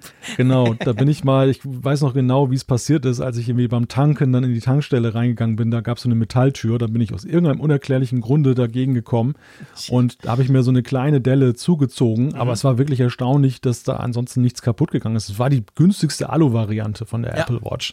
Also also auch jetzt nicht dann mit dem besseren Glas oder mit dem besseren, mit dem Edelstahl, nein, gar nicht. Und das war für mich eine Lehre damals, wo ich gedacht habe, meine Güte, die kann was ab. Und das hat sich dann ja. über die Jahre auch bei allen anderen Apple Watches dann gezeigt. Man kommt ja immer wieder mal irgendwo gegen oder so mhm. beim Rausgehen an einem Türrahmen. Es, es, klackt dann fürchterlich. Es fühlt sich im Arm dann so an, als wenn man so richtig einen Dong da gekriegt hat. genau, genau. Aber es ist der Uhr, ich habe sie die immer dann. Die ist schon robust. Die ist schon sehr robust. Deshalb also in positiver Weise kann man sagen, es gibt nicht diese Not, weil ich dieses, weil, weil sie schon robust genug war. Aber ich weiß mhm. andererseits auch, du weißt es ebenfalls, wir bekommen ja immer mal wieder Zuschriften von Leuten, die viel im Outdoor unterwegs sind und wir haben ja schon Apple Watches gesehen in Bildern. Meine Güte, die waren zugerichtet. Ja, ja, ja, ja, absolut, definitiv. Also das, das schon, ja, genau. Ich meine, bei mir hat sich ja auch mal, vielleicht erinnerst du dich vor ein paar Jahren, gerade zwei Tage bevor ich in die ah. Ferien nach Holland fuhr, ja. hat sich doch bei mir mal der Deckel abgelöst. Also der Bildschirm quasi hat sich so, wirklich konntest ihn so aufklappen. Das wäre ein bekanntes Problem. Ich glaube, das war die Apple Watch 2 oder so. Ähm, die, die, das war dann auch blöd natürlich. Dann musste ich mit irgendeiner komischen Galaxy irgendwas Watch musste ich in die Ferien. Das war ganz schlimm. Schon ein paar Jahre her. Aber eben sonst habe ich wirklich auch nie so das Gefühl, die sei nicht robust. Ich sage es extra eben so rum. Es gibt fünf Farben. Ähm, die Alu-Varianten gibt es natürlich wieder. Es gibt wieder, also das ist ja Standard eigentlich, die, die Stainless Steel und die Titan-Varianten, die gibt es ebenfalls. Ähm, weißt du, was lustig ist? Das, was ich dir jetzt gleich sage, wirst du mir, du wirst wahrscheinlich leise den Kopf schütteln oder dich ein bisschen wundern. Mhm. Und zwar eines der Features, das Apple wirklich erwähnt hat an der Keynote, und sie lassen ja auch viel weg, weil sie wissen, dass sie in einer Stunde bleiben wollen, der Ding, das, die Apple Watch 7 soll ja schneller laden. Ich glaube 33 Prozent hieß es. Mhm. Und das ist erstaunlicherweise, ich staune selber über mich, ein Feature, das mir überhaupt nicht fehlt. Du weißt, ich bin sonst Mr. Fast Charge, ja, schnell absolut. Atombunker rein, paff, geladen. Aber, ähm, äh, pff, also ich weiß nicht, ich lade die sowieso jeden Abend. Ich komme immer locker durch den Tag. Ich mache nicht so viel Sport, dass die mir am Tag irgendwie abraucht. Von dem her gesehen, ob die jetzt schneller lädt oder langsamer lädt, sie muss einfach am Morgen wieder aufgeladen sein. Hm. Für mich. Aber du hast ein sehr gutes Argument, das mir gezeigt hat gestern im Livestream, dass ich eben eine Funktionalität der jetzigen Apple Watch auch schon überhaupt immer vergesse. Ja, ich, mittlerweile habe ich sogar schon, glaube ich, zwei. Aber das eine, das ich gestern genannt habe, ist das für das Sleep Tracking. Genau. Worüber du dich ja zu Recht ein bisschen lustig gemacht hast. Wir haben es ja auch Slup genannt. Ähm, aber auf ja, jeden das Fall. ist diese Funktion, wo du am Schluss siehst, du hast fünf Stunden geschlafen und wenn du wissen willst, ja, habe ich gut geschlafen, bin ich aufgestanden. Ja, wissen wir auch nicht. Dann weißt du das ja nicht. Also von dem her gesehen, darum brauche ich die Funktion sagt, nicht. Da haben wir viel zu wenig Informationen. Dann sagt die Uhr, woher soll ich das wissen? Ja. Genau. Und ich denke, ja, aber dafür habe ich doch Schlaftracking, dass ich fünf Stunden geschlafen habe, weiß ich ja selber. Ich gucke auf die Uhr, wenn ich ins Bett gehe und ich gucke auf die Uhr, wenn ich aufstehe. Ja, dafür brauche ich keine Uhr. Ich will jetzt keinen Exkurs ins Schlaftracking betreiben aber ich meine, eigentlich ist, ich, ich weiß, einige von euch da sehen das anders, aber für mich ist es eigentlich immer noch eine Zumutung, nachts seine Uhr zu tragen. Und damit, ja, ich, die, damit so. ich diese Zumutung für mich dann akzeptiere, muss natürlich der, der Nutzwert, der Mehrwert ja auch immens genau. sein. Und das ist eigentlich so der. Statistiken von A bis Ja, Z. ja klar, dann will ich auch wirklich analysiert werden. Dann will ich nicht irgendwie da nur so wissen, was ich sowieso weiß, wenn ich auf die Uhr gucke, dass Genau. ich dann so und so viele Stunden geschlafen habe. Bin ich absolut bei dir. Also das deshalb, ja, das ist ausbaufähig, aber der Punkt ist eigentlich der, dass ja Apple dann, dann nicht wie bei Zayer, der zwei Uhren hat, der eine Tag- und Nachtuhr hat, dann sagt man wechselt die, sondern dass die Leute ja eigentlich 24 Stunden die Uhr tragen, so nahezu Mhm. und dann in kurzen Ladeintervallen sie dann halt refreshen sollen. Und das war das war, Da ging jetzt, ging jetzt auch Absolut. schon, aber mit 33 Prozent schneller ist es natürlich schon ein Benefit, wenn du diese Funktion regelmäßig nutzt. Bei mir ist es so, ich habe auch noch mal drüber nachgedacht, also Slup ist für mich jetzt gar nicht mal das Thema in meinem persönlichen Workflow, aber ich finde einfach aufgrund dieses Ladekabels habe ich immer wieder festgestellt, dass wenn du dein iPhone, wenn dein iPhone zum Beispiel so im Laufe des Tages dann irgendwie nachlässt, äh, du kannst es ja irgendwie überall laden. Jeder hat irgendwie so ein Lightning-Kabel mal Ja. so und meistens hat man auch im Büro irgendetwas, um das aufzuladen. Bei der Uhr hatte ich es auch schon mal, das, was weiß ich, hat irgendwie schief auf dem Ladegerät gelegen. Auf jeden Fall war der Akku dann fast, fast leer, 10%, Reservemodus aktiviert sich. Ich habe aber noch irgendwas vor und wollte eigentlich die Uhr noch gerne aktiv nutzen. Bin kurz zu Hause.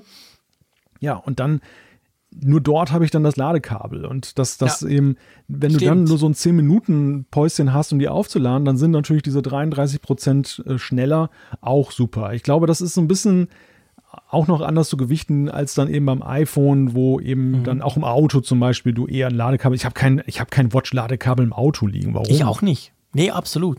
Und da kommt ja der Punkt so ein bisschen zum, zum Tragen, was man sich ja durchaus wünschen würde für die Watch, ist ja, dass man die per G laden könnte. Genau für den Fall. Ja. Weil Ja. die Chance, dass du so einen klassischen Wireless Charger Puck irgendwo im Büro oder wo auch immer rumfliegen hast, ist ja deutlich größer, als dass du oder jemand anders zufällig so ein Apple Watch, so ein, so so ein völlig proprietäres Apple Watch Kabel dabei hat. Ja. Das, das wäre eben praktisch. Dann könntest du es zumindest, ich sag mal, im Starbucks kurz da hinlegen und dann würde es auch ein bisschen laden. Ja. Ja, das wäre auch eine Variante gewesen. Also das, aber gut, hier, hier ist es natürlich so, wie gesagt, ich glaube, dass sie vor allem noch Ambitionen haben in Sachen Sleep Tracking. Ich hoffe auch, dass Mhm. das nicht das Ende der Kette war, dieser Entwicklung, dass sie dann Nein, eben das das dabei belassen und dann bringen sie jetzt die Hardware in eine Richtung, dass da eben das noch besser nutzbar ist Ja.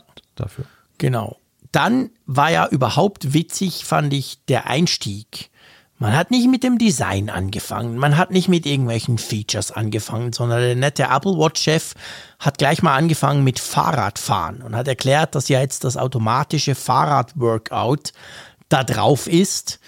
Es ging dann bis so weit, bis der Fahrradfahrer, glaube ich, Mountainbiker dann auch umgefallen ist und die Uhr natürlich dann entdeckt hat, hua, der ist vom Rad gefallen. Also zwei Funktionen. Das eine, dass er selber entdeckt, wenn du auf dem Fahrrad bist und anderes, dass er bei der Sturzerkennung eben neu auch vom Fahrradfallen erkennt, was ich großartig finde, die Idee. Ich fahre relativ viel Fahrrad und ich finde immer so, ja, also in der Stadt Bern, das ist durchaus gefährlich mit Tramschienen und, und irgendwelchen Idioten im Auto. Also von dem her gesehen, da kann, das, das finde ich cool, diese Funktionalitäten. Aber man fragt sich halt, ja, Moment mal, ist das Software oder ist das jetzt Apple Watch 7 spezifisch? Ich, ich habe heute gelesen, es sei wohl Watch, o, Watch OS 8 mäßig. Also dieses Fahrradzeug und so, das soll wohl auch kommen auf meine Uhr, die ich jetzt habe. Weiß nicht, ob du da schon was gelesen hast. Ich, wir hatten Nein. ja noch keine Briefings oder überhaupt welche Infos bis jetzt zur Uhr. Also bislang haben sie ja diese Sturzerkennung immer als ähm, schlauen Algorithmus beschrieben, der Mhm. eben aus den Sensorendaten, die die Apple Watch dann schon seit längerem hat, dann eben Mhm. kombiniert, dass eine gewisse Fallbewegung da ist, also G-Kräfte und all diese Sachen halt. Deshalb kann ich mir eigentlich schwerlich vorstellen, dass da jetzt ein neuer Sensor für nötig ist. Sie haben ja auch nicht darüber gesprochen, dass es irgendwie neue Sensoren gibt. Äh, ja, weiß ich nicht. Also das, das, ja, das rückt das natürlich wieder in so ein, so ein komisches Licht. Ne? Eigentlich haben wir den gleichen Prozessor da drin, dann den S S6, ähm, keine neuen Sensoren und trotzdem wird dann so ein neues Feature dann da gezeigt, als wenn es dann eng mit der Uhr verknüpft ist. Es ist eigentlich eher eine generelle Weiterentwicklung. Es ist, genau, es ist so oder so komisch. Es ist entweder komisch, wenn es nur die Watch 7 können sollte, weil man denkt man, ja, aber Freunde, die ist ja eigentlich genau das gleiche wie die Watch 6. Was ist denn das für ein Quatsch? Wenn es aber nicht so ist und es sieht zumindest ein bisschen danach aus, dann ist es aber auch komisch, warum du eine Präsentation der neuen Apple Watch 7 mit dem Feature anfängst. Weil ich Ja. habe dann gedacht, oh, wow, exklusives Feature der neuen Apple Watch. Ja, ja, ja, richtig. Ja. Und sie erkennt sogar E-Bikes. damit du jetzt deinen Spruch machen darfst. Ja. Nein, aber das finde ich gut. Ich fahre ja E-Bikes, gebe ich ganz, ganz und gern und offen zu. Und das ist auch cool. Also sie soll wohl, und das ist wohl auch so eine algorithmische Sache, also sie soll erkennen können, schwingt sich der Frick jetzt auf ein echtes Mountainbike-Radl äh, mit strammen Wadel oder ähm, braucht er nur sein E-Bike? Finde ich natürlich, ich finde das rein technisch schon noch interessant. Ja. Also an meinem Antritt quasi merkt sie, ob da noch ein Motor hilft oder nicht. Schon ja. cool eigentlich, oder? Vermutlich dann irgendwie an, an Puls und sonstigen äh, Genau, der Puls geht Daten, nicht hoch und er fährt schon 40. Das, genau, das da ist was faul. Geschwindig, Geschwindigkeit wird in Beziehung gesetzt, dann eben zu, zu Puls Vielleicht. und dann mit ja. allgemeinen Mustern. Die, die Watch kennt dich ja auch oder die Software. Ja, klar. Wie du halt reagierst auf körperliche Anstrengungen und dass dann individuell so ein Profil erstellt wird, dass man das dann filtern kann. Ich, also ich habe dich da ein bisschen mit aufgezogen. Der Punkt ist ja der, Apple forciert ja auch mal so ein bisschen diesen Wettbewerbsgedanken, dass man eben mhm. diesen, diesen Fitnesswettbewerb einsteigt, ja. dass man sich misst. Und ich, ich finde es einfach grob unfair, wenn dann jemand sich auf sein E-Bike schwingt und dann da einen macht von wegen, oh, ich bin 40 Kilometer weit gefahren. Und der andere, der, der, ja, der das ohne das Antrieb macht, keine Frage. Ja, ja, der, der kommt mit den gleichen Leistungsdaten dabei heraus. Das Wobei dann eben die Frage ist, wenn die Uhr selber das schon erkennen kann, dann müsste sie ja eigentlich, wenn wir den Gedanken weiter, und ich meine, wir sind jetzt voll in der Theorie, weil wir haben ja beide keine Ahnung, wir haben die Uhr nicht, es gibt keine Informationen ja. darüber im Moment, aber eigentlich müsste doch die Uhr beim Workout ähm, das auch lernen. Also quasi, blöd gesagt, wir fahren beide fünf Kilometer bei dir auf dem flachen Land. Ich mit E-Bike, du mit Nicht-Unterstützung. Da müsstest doch du am Ende des Workouts quasi mehr Punkte, mehr, pff, was da halt so alles gezählt wird, haben als ich, oder? Ja wenn man das so ein bisschen ernst nimmt, das Ganze. Ja, eigentlich. Wir werden schon. das ausprobieren. Ja, das wird in der wenn Tat. Wenn ich dich besuchen komme, organisierst du bitte ein E-Bike für mich und du noch ein Fahrrad für dich. Ich weiß gar nicht, ob du ein Fahrrad hast, wahrscheinlich nicht. Oh ja. Dann müssen wir das testen. Hast du ein Fahrrad? Im Keller, ja. Sehr schön. genau. Weil ich weiß ja, dass du nur auf deinem elektrisch getriebenen Trottinett unterwegs bist. Du meinst einen E-Scooter? Ja, genau, ich meine den E-Scooter. Tönt natürlich viel Dann müssen wir das genau. ins Deutsche übersetzen. Ja, wenn schon, genau, wenn schon ins Deutsche übersetzen. Stimmt, Hochdeutsch, E-Scooter. Gut, okay, ich komme ja mal vom Fahrrad weg, im Keller oder nicht. Ähm, es gibt auch neue Watch Faces. Das ist ja immer so der Moment, der uns bei Apple Watch ähm, Präsentationen durchaus interessiert, oder? Ist ja mhm. eigentlich ein Highlight immer. Da lachen natürlich andere ein bisschen drüber. Ähm, aber bei uns, bei, bei Apple ist es halt so, ja, cool, wenn man ein neues Watchface kriegt. Es gibt so angepasste, ich habe es vorhin schon mal erwähnt, dieses eine da mit der, ich weiß gar nicht, wie ich es beschreiben soll. Die Uhrzeit ist quasi so mit, mit ganz normal mit Zahlen, aber diese Zahlen, die sind super äh, flach quasi an den Rand gelegt um so ein bisschen zu zeigen, wie, wie, wie randlos das Ganze und wie groß der Screen ist. Das gefällt mir zum Beispiel sehr. Weißt du, wie viele das sind? Ich habe irgendwie nicht mitgezählt. Das sind nicht viele, oder? Zwei, Nein. drei neue. Ja, so in dieser Größenordnung bewegt sich das. Also, aber es sind halt diese klassischen Showcases, wie du schon sagtest, dass mhm. das eben dann da gezeigt wird. Ähm, sie, sie geben sich da sehr viel Mühe, dann auch im Detail, ja. dann eben das dann wirklich dann passend zu machen und ja, am Ende ist es halt auch Software, ne? Ich meine, es reizt halt ja, immer, klar, aber es ist halt absolut. halt, es ist ja auch nur bedingt jetzt an die Hardware gekoppelt. Ja, absolut. Ähm, wir haben vorhin über das Laden gesprochen, das ist vielleicht auch noch wichtig. Der, der neue Ladepuck kommt per USB-C, also offensichtlich ja. bei der Apple Watch 7, wenn du dir die kaufst. Da ist noch ein Ladekabel dabei äh, und da ist dann aber ein USB-C-Stecker auf der anderen Seite von diesem magnetischen Teil, das du dir an die Uhr packst. Also da ist Apple schon ziemlich konsequent unterwegs, oder? Ja, aber auch in einem ja etwas langsamen Tempo, dass sie jetzt nach und nach das dann ja austauschen. Ja. Ist aber auch notwendig, finde ich. Also wenn sie bei den iPhones das ja nun sehr konsequent gehen, äh, nicht wenige nutzen ja eben unterwegs dann eben auch dann den gleichen Ladepuck. Mhm. Und äh, dann müsstest du jetzt ja weiterhin dann zwei, ein für A und C oder so ein Kombigerät ja. dann extra noch kaufen. Also das ist ja wirklich dann äh, dankbar, wenn, wenn dann eben USB-C jetzt auf der Seite dann auch sich dann da durchsetzt. Ja, finde ich auch. Das ist eine super Sache, dass wir quasi dann eigentlich irgendwann auf Seite Stecker, blöd gesagt, also Stecker Strom, dass wir da nur noch ein USB-C-Netzteil brauchen und da eigentlich dann alles einstecken können. Der wichtigste Punkt für mich oder ein Punkt, der mir ein bisschen Bauchschmerzen bereitet hatte in Bezug auf dieses kolportierte neue Design, was ja so ganz nicht kam, aber es hat sich doch verändert, die Größe, Trotzdem, gell, bleiben alle Bänder kompatibel. Genau, es gibt ja, wie gesagt, die neue Millimetergröße 4145, wenn man jetzt dann auch auf die Shop-Seite dann künftig guckt. Aber es ist eben so, die Dinger sind kompatibel zueinander. Es gibt da keine Probleme, laut Apple. Und zwar wirklich Apple-kompatibel. Vielleicht erinnert ihr euch, wir haben im letzten Apfelfunk ja so ein bisschen drüber diskutiert, wie das denn sein könnte und so, ob das wirklich nicht mehr passen könnte. Und wir hatten auch so das Gefühl, ja, vielleicht ist es einfach für Apple so ein Hundertstel Millimeter nicht mehr genau und, und, aber es passt dann schon noch irgendwie. Aber nee, Apple hat es also ganz offiziell gesagt, es sei kompatibel. Das heißt, man kann davon ausgehen, diese, dieser Anschluss ist ganz genau der gleiche. Wie geht's denn jetzt weiter? Jetzt ist ja immer so, wenn was Neues kommt bei Apple, fliegen ja auch alte offiziell quasi zumindest bei Apple selber raus. Welche Apple Watches haben wir denn jetzt dann noch? Ja, das Line-up ist jetzt dreiteilig, das war es ja vorher auch. Ähm, jetzt mhm. ist es aber weiterhin so, und das sorgte für viele Diskussionen auch im Nachgang. Das Einsteigermodell, das günstigere Modell bleibt die Series 3. Also alle waren eigentlich davon ausgegangen, das dass Kino. Es, genau, das ist das Jahr, wo dann dieses alte Format jetzt rausfliegt, wo die Series 4 mhm. als dann den, das, das Maß der Dinge dann eingeführt wird. Und nein, das ist nicht so, die Series 3 bleibt. Dann gibt es die SE als günstige Variante im größeren Format und dann eben die Series 7 als High-End-Variante. Ich habe mir da auch, ich, ich habe da auch zuerst gestutzt und dachte so, was, was ist denn das für ein Quatsch? Aber ich glaube, also ich, ich glaube, es sind zwei Dinge. Das eine ist natürlich der Preis. Klar, die Series 3 kann man richtig günstig machen, also um, um wirklich halt mit den, ich sag mal, mit den ein bisschen besseren Fitnessbändern dann irgendwie konkurrieren zu können. Und dann habe ich mir überlegt, weißt du, vielleicht ist es natürlich auch so, wir sagen so, ja, aber jetzt müsste doch die Series 4 dran kommen. Wo ist denn das Problem, Freunde? Das ist doch jetzt das Einsteigermodell. Aber die Series 3 bauen sie ja jetzt schon viele Jahre. Das heißt, sie haben ja die ganzen Produktionskapazitäten, sie haben all die, die, die, die, die Module, die es braucht, haben sie ja da. Die Series 4 wird ja nicht mehr gebaut.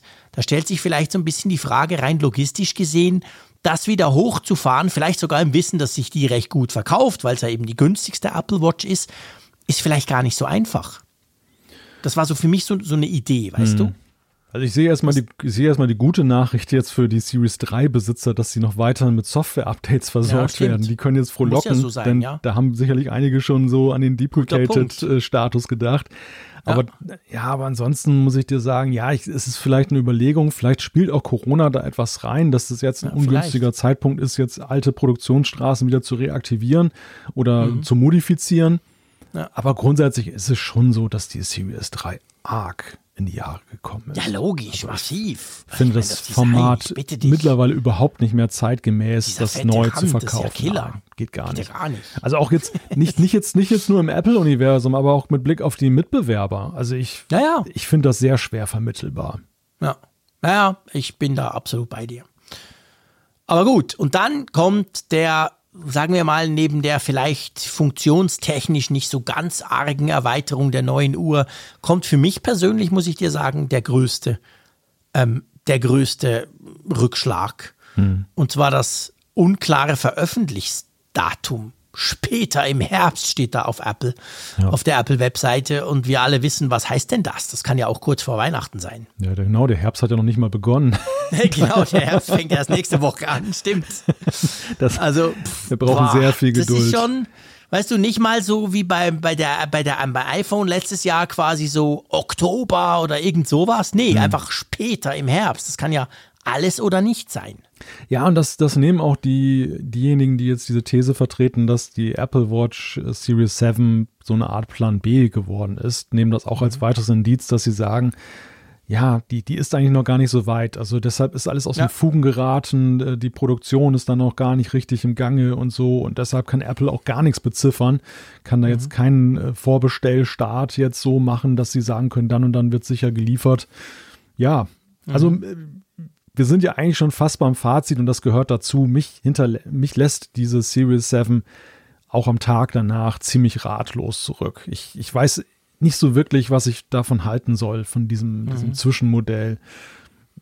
Ja, weder, weder im Positiven noch im Negativen. Also es ist, ja. es ist irgendwie ein ganz komisches Ding geworden. Das ist irgendwie äußerlich äh, mit dem Display hat sich da irgendwie was getan, aber im Inneren eigentlich so gut wie gar nichts. Und ähm, ja, was, was was ist da jetzt der weitere Weg? Also, ich glaube, es wird auch eine große Skepsis um sich greifen. Also ich, ich höre das jetzt schon heraus, dass Leute sagen, ähm, ja, warten wir doch besser dann auf die Series 8. Äh, wer weiß, was, ob das jetzt ein Zwischenschritt ist. Also die kaufen dann vielleicht die Series 8 dann in Massen, selbst wenn sie jetzt nicht der große Sprung nach vorne ist, aber einfach, weil sehr viel Misstrauen gerade umgeht, dass die Series 7 irgendwie dann nächstes Jahr schon wieder völlig in Schatten gestellt wird.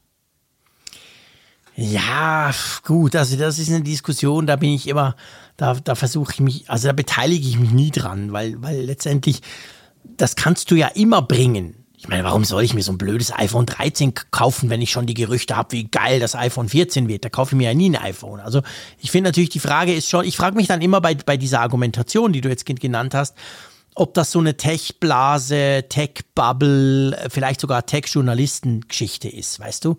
Weil ich behaupte, ich, ich weiß es nicht, aber ich behaupte mal, Otto Normalnutzer, der sich entscheidet, doch, hey, guck, ich höre immer so viel Gutes, ich will jetzt auch so eine Apple Watch. Der stellt sich doch diese Überlegungen nicht. Der geht hin, der guckt, was gibt's denn im Moment? Der sieht da vielleicht, okay, da gibt's eine Uhr, die aber noch nicht da ist. Dann sieht er aber auf Apple, okay, ich kann zum Beispiel die Apple Watch 6 ja noch kaufen. Die ist ganz offiziell ja noch verfügbar, bei, selbst bei Apple selber. Ja, dann kaufe ich halt die. Also ich, oder er entscheidet dann halt per Preis quasi. Er guckt mal, was kostet das denn? Und dann vielleicht, hm, SE vielleicht. Also ich weiß nicht, ob diese Überlegungen wirklich die Masse dann groß anstellt. Ja, schwer zu sagen. Also es wäre mal interessant zu erfahren, inwieweit die Leute sich kundig machen, bevor sie so einen Kauf tätigen. Bei wie vielen mhm. es wirklich so ist, dass sie eigentlich völlig abgekoppelt sind von jeglichem Fachwissen und einfach in den Shop gehen und sagen, die Uhr ist schön, ich möchte die haben. Ja. Und äh, ich erlebe es halt auch immer wieder, gerade jetzt bei solchen hochpreisigen Apple-Geräten, dass dann Leute dann zum Beispiel zu mir kommen oder zu anderen, die sie für kundig halten und dann eben ja. fragen, hey, du kannst du mir mal einen Tipp geben? Und ähm, soll ich jetzt warten oder soll ich kaufen? Gerade jetzt vor diesen Apple-Präsentationen kriege ich diese Frage immer ganz viel ja, dann eben aus auch. meinem Umfeld. Und ähm, dann glaube ich, spielt es schon eine Rolle, wie die Kundigen das beurteilen. Also, dass die, ich, ich weiß es nicht. Also, ich finde halt, ja, du hast ja recht mit dem iPhone, aber dass, dass der Punkt ist bei dem iPhone, das ist eigentlich immer die Frage, hey, ich habe jetzt sechs neue Features gekriegt und vielleicht gibt es nächstes Jahr acht neue Features. Aber hier ist es ja, es ist doch fast beispiellos, dass wir eine Apple Watch, die so wenig verändert hat, bekommen jetzt. Ja, das stimmt. Ja, bin ich grundsätzlich bei dir. Aber ich meine, die Frage ist halt letztendlich, die sich ja jeder, das, das frage ich auch, den, auch die Leute immer, die, die, die, mich, die auf mich mit so einer Frage zukommen. Ich sage dann, ja, brauchst du die Uhr denn jetzt? Was willst du denn damit machen? Dann diskutiert man so ein bisschen rum und das gilt nicht nur für eine Uhr, das gilt letztendlich auch für ein iPhone, egal was. Und dann stellt sich dann irgendwann raus, okay, er will das jetzt. Und dann guckst du jetzt mal hin. Jetzt natürlich klar, jetzt vielleicht würde ich wirklich bei der Apple Watch 7 tatsächlich sagen, hey, aber hey, warte nicht unbestimmte ein bis drei Monate. Du willst sie jetzt einfach, kauf dir jetzt zum Beispiel eine Series 6. Punkt. Ja, eben, genau. das, das, das ist ja nicht die Alternative. Sagen. Genau. Aber ich würde niemals sagen, ja, nee, komm, also ah, ich spüre zwar, du willst eine Uhr, du willst auch mal ein bisschen mit Joggen anfangen, wart noch ein Jahr, nächstes Jahr ist sie besser. Hm. Sowas würdest du von mir nie hören, das finde ich totalen Quatsch. Nein, aber die Frage ist ja genau das, was du gesagt hast. Brauchst du jetzt die neueste? Oder ist dann, ja, okay. ist dann die, die Sechser und den Preisvorteil, den du hast, da kannst du dann sagen, hm. dann kaufst du da halt die acht, wenn die besser ist. Ähm, genau. oder, oder du bist, du bist mit der Sechs dann auch noch länger zufrieden. Also ja. die, das, das ist ja eher der, der, da der das Mittelfeld. Und sonst, aber es ist ja sonst eigentlich eher häufig so gewesen, dass man jetzt, dass wir so gesagt haben, hey, kauf dir das Neueste, gar keine Frage, kauf dir nicht mehr die ja. sechs. Ne? Also das, ja. das, das ist ja, das ist ja eigentlich so der Standard. ja, genau. Vor allem, wenn man weiß, Leute behalten es dann lange und für die ist das eine große Sache. Dann sage ich, ja, aber dann kauf dir lieber die bessere und dafür hast du es dann auch viel länger. Also ja. das, ist, das ist jetzt natürlich alles ins Unreine gesprochen, weil, wie du ja auch schon mehrfach gesagt hast, wir haben die nicht, wir haben die nicht in Augenschein genommen. Wir können nichts ja. dazu sagen, wie sie uns dann am Ende wirklich gefällt. Vielleicht das, bin ich von dem Screen super begeistert. Ja, Vielleicht sage ich, hey, wow, das ist ein Gamechanger, hätte ich niemals gedacht. Wer weiß, wer, wer weiß. weiß. das schon, genau. Und aber im Moment, also jetzt so der erste Eindruck und einfach jetzt im faktischen Vergleich mit den Vorjahren. Sieht sie alt aus. Ja, also ja. alt. Einfach sieht sie nicht so toll aus, wie normalerweise so eine Apple Watch aussieht. Das ist ganz genau der Punkt. Ja. Gut. Kommen wir von dieser eher enttäuschenden zu Vorstellung zur eher langweiligen Vorstellung, was bei Apple dann abging.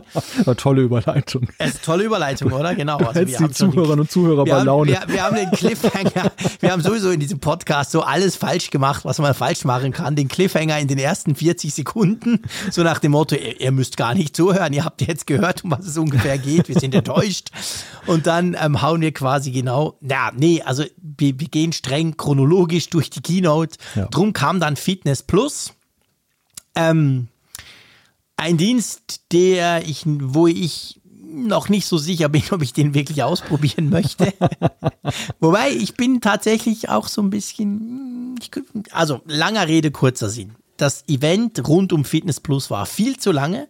Es war cool, ich konnte Kaffee holen gehen, das war alles ganz toll, ich habe auch nichts verpasst. Also das war so der Moment, wo du irgendwas anderes machen konntest und du konntest dich so ein bisschen audiomäßig berieseln lassen. Aber es gibt trotzdem für uns News bei Fitness Plus. Genau, Fitness Plus kommt jetzt auch nach Deutschland, in die Schweiz, nach Österreich, allerdings nicht in den jeweiligen Landessprachen, sondern in Englisch mit Untertiteln. Für insgesamt sieben Sprachen hat Apple das jetzt angekündigt. Genau, inklusive eben Deutsch. Das heißt, man kann dann den Trainern da zugucken, wie sie zwar einerseits Englisch reden, andererseits mit Untertiteln. Ich muss sagen, ich finde das gar nicht so schlecht. Das würde mir wahrscheinlich reichen. Erstens habe ich nicht das Gefühl, dass die so viel sprechen, was ich nicht verstehe, auf Englisch. Und zweitens, dafür gibt es ja dann noch Untertitel. Also ich finde es gar nicht so schlecht. Andererseits muss man auch sagen, das war mir gar nicht so bewusst. Ich habe mich jetzt ein bisschen mit Fitness Plus beschäftigt seit gestern tatsächlich. Und es ist ja schon noch mehr als rumzappeln vor dem T TV. Ich gebe zu, ich hatte so Fitness Plus irgendwie, als es vorgestellt wurde, dachte ich so, ja, okay, du stehst da vorm Apple TV und hampelst ein bisschen rum, kann man ja machen. Aber es ist ja sehr, also übrigens, was ich nicht wusste, es geht nur mit einer Apple Watch. Das hatte ich irgendwie damals, als das vorgestellt wurde, gar nicht gecheckt. Mhm. Also Grundvoraussetzung für Fitness Plus ist eine Apple Watch. Ah. Hast du keine, hast du keinen Fitness Plus Punkt. Also das ist offensichtlich mhm. der, der minimale Einstieg, den du haben musst, weil ja, das ja integriert wird quasi das Ganze, wie stark schnauft jetzt der Frick und naja, so. Ja, eben, das Messen, das ist ja diese Daten, genau. die du eingeblendet bekommst, sind ja auch ganz wichtig bei dem Dienst. Genau. Ja. Aber es gibt schon, also es gibt erstens irgendwie 1200 Workouts inzwischen. Also es ist recht groß, die Library, die du da zur Auswahl hast. Da würde wahrscheinlich sogar ich irgendeinen Sport finden. Meditieren oder Yoga oder irgend sowas. Kranzkuchen, Kranzkuchen essen. ja, genau, unter Umständen. Also da gibt es wirklich viel. Aber es gibt auch recht coole Dinge, wie so, sie haben irgendwas gemacht, ich habe den Namen vergessen, dass du wirklich, blöd gesagt, spazieren gehst. Also sie wollen dich motivieren, dass du spazierst, so nach dem Motto, okay, den Frick kriegen wir nicht zum Joggen, aber der soll einfach ein bisschen spazieren gehen. Und dann kannst du dir so das ist so eine Art, irgendwelche Leute, also bekannte Künstler, Sänger, irgendwas, die erzählen dir dann so eine Geschichte und die erzählen mhm. dir einfach so eine Geschichte. Es kann aus ihrem Leben sein, von früher, auf, von Leuten, die sie getroffen haben. Irgendwie die Rihanna hat dann irgendwie offensichtlich mal den, den ähm, Nelson Mandela getroffen und dann erzählt sie das und zwischendurch, und das finde ich einfach rein technisch spannend, werden dann sogar quasi Bilder und kleine, kleine so Clips auf der Uhr angezeigt, mhm. während du einfach spazierst. Und die Idee ist, die haben das aufgenommen, die Leute, die das machen, spazieren auch. Also du hörst die laufen quasi, weißt du? Ja. Die stehen nicht rum, sondern du hörst, wie die auch irgendwie spazieren und dazu halt irgendeine Geschichte erzählen. Ich fand das echt, muss ich sagen, super faszinierend. Wusste ich gar nicht, dass das gibt. Ähm, verzeiht, dass ich den Namen vergessen habe. Und da habe ich mich dann halt gefragt, ich meine, das ist jetzt natürlich was, was dann nicht funktioniert mit Untertiteln. Vor allem auf der Uhr. Also, das stimmt, ja. Das kann man wahrscheinlich dann einfach abrufen, aber das ist dann halt einfach so. Aber ich sag mal einfach so, ich will nur das sagen. Die Vielfalt von Fitness Plus habe ich unterschätzt. Das war mir nicht klar. Da ist wirklich inzwischen sehr viel drin. Und ich würde wahrscheinlich, ich werfe das jetzt einfach mal in den Ring und ihr dürft mich dann absolut gerne daran erinnern, Hashtag Fit for Frick. Ähm, ich würde das wahrscheinlich gerne mal ausprobieren, wenn es dann wirklich kommt. Mhm. Weil es mich einfach wundernimmt, ob ich jetzt als faule Socke hm. da irgendwas, weil Apple sagt ja, klar, sie haben natürlich auch die Sportler, die damit noch sportlicher werden und all das, aber du merkst ja auch bei der Präsentation, es kommt immer wieder, wir wollen eben auch die Nicht-Sportler in irgendeiner Form motivieren, animieren, unterstützen, ein bisschen mehr was zu machen. Und da würde ja in die, dieses Raster würde ja ich reinpassen, weißt du? Hm. Faule Nuss, der ja nie Sport macht, der Sport schon in der zweiten Klasse blöd fand, der immer Krieg hatte mit seinen Turnlehrern. Also ich bin gespannt, muss ich dir ehrlicherweise sagen. Also ich finde ich finde es grundsätzlich cool, dass Apple gesagt hat, komm, wir, wir gehen jetzt auf 20 Länder halt auch nur so mit diesem halb coolen, es ist halt nicht deutsch, es ist dann mit Untertiteln, aber ja, mal schauen. Also ich, ich, ich will das tatsächlich mal ausprobieren. Also ich finde nach wie vor Fitness Plus ist ein Dienst, der ein unglaubliches Potenzial hat. Einerseits, ja. weil es diesen Fitness-Boom ja schon vor Corona gab. Stimmt. Und es ist ja nicht weniger als ein Angriff auf die Fitnessstudios, was sie hier machen, Klar. weil es natürlich genau daran ansetzt, dieses äh, Motivieren zur Bewegung mhm. und ähm, mhm. ähm, ja, in einem persönlicheren und, und direkteren genau. Maße, als das noch in Fitnessstudios möglich ist. Und sie haben natürlich jetzt dieses Momentum mit Corona. Krass. Die, die große ja. Zeit der Lockdowns ist aktuell zwar vorbei, das war natürlich der, der Startpunkt in den USA, aber nichtsdestotrotz, es gibt immer noch viele Menschen, die Berührungsängste haben, eben in solche Umgebungen zu gehen. Absolut. Und die holen sie damit auch ab. Also mhm. nicht nur den, den Faulpelz, der sich gar nicht bewegt und dadurch mhm. vielleicht auf den Geschmack kommt. Ich denke da gerade mhm. witzigerweise sehr stark an die Bewegungsringe auf der Apple Watch und was die mit mir ja. gemacht haben. Ja, also absolut. Die, die, haben genau. mir, die haben mir, am Anfang, Anfang habe ich das belächelt damals bei der Series 0 und habe gesagt, ja, ja, die, du wirst mich schon mhm. nicht beeinflussen. Aber man ist sehr schnell in so einem Wettkampfmodus, dass man so ja. denkt, den Ring musst du doch schließen, selbst wenn ja. man es am Ende dann nicht hinkriegt, man guckt trotzdem jeden Tag drauf. Das ist genau der Punkt. Und Fitness Plus könnte da so quasi der Next Level sein. Ja, ja, genau, richtig. Also wer mhm. weiß, das, äh, das könnte dann eben sehr potenzialreich sein. Ja, genau. Kommt später dieses Jahr auch das. Wir haben noch keinen Termin. Aber du hast, du schlauer Fuchs, rausgefunden, woran das eventuell liegen könnte, gell? Ja, zumindest äh, wie es teilweise damit verknüpft ist, nämlich dass es ja diese Group Workouts, also dass du eben dann ein Gruppentraining machst mit SharePlay und wir wissen ja bekanntermaßen SharePlay, was eigentlich in iOS 15.0 stecken sollte, ist ja mittlerweile erklärtermaßen auf später verschoben worden. Aus welchen Gründen auch immer, Apple hat das nicht gesagt, aber es ist auf jeden Fall nicht reif für die Fertigstellung ja. und daran knüpft sich jetzt auch Fitness Plus so ein bisschen. Mhm. Ganz genau. Also, ihr seht, erstaunlicherweise, der faule Frick möchte das mal ausprobieren. Hoffentlich tut mir das mal nicht leid, dass ich das hier im Podcast bei einer Stunde 30 gesagt habe. Aber ähm, wir werden das auf jeden Fall mal ausprobieren, wenn es dann kommt. Es soll dieses Jahr wohl noch kommen und ja, es wird ja wahrscheinlich dann 9,90 Euro kosten oder irgend sowas. Keine Ahnung, Preise sind noch nicht kommuniziert, aber so ist es in den USA. Plus, minus wird es bei uns wohl ähnlich sein. Ja, mal schauen. Und dann war das Event schon ziemlich fortgeschritten. Und dann aber ist dann Apple doch mal noch auf die eigentlichen Produkte, die ja bei Apple einfach unglaublich wichtig sind, nämlich die iPhones eingeschwenkt, gell? Ja, ziemlich fortgeschritten heißt bei Apple in den Events mittlerweile Minute 40. Bei uns Stimmt. ist es dann anderthalb Stunden. Früher, früher war es eineinhalb Stunden, genau. Wir sind Jetzt noch, Minute 35. Wir sind noch in der Originalzeit verblieben. Absolut, genau, ja, ja, das sowieso. Ja. Nein, die Rede ist vom iPhone 13. Das war ja der eigentliche eigentlich erwartete Star dieses Events. Das ist im September und September ist die iPhone-Zeit. Und ja, es hat sich bestätigt, das iPhone heißt eben 13 und nicht, nicht 12S, was ja noch ähm, so als Eventualität gehandelt wurde.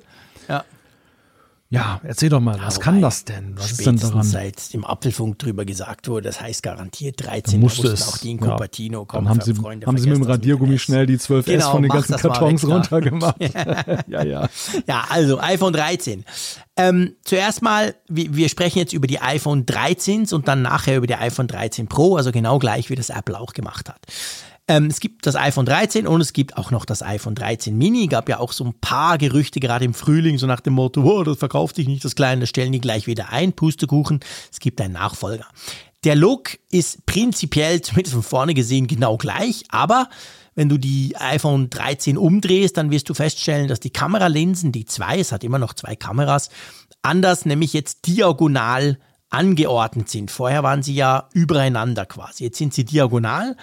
Ich gebe zu, ich bin jemand, dem, dem solche Dinge fast nicht auffallen. Der, der Zeier, der, der ärgert sich immer, der ist so ein Designtyp, der merkt alles.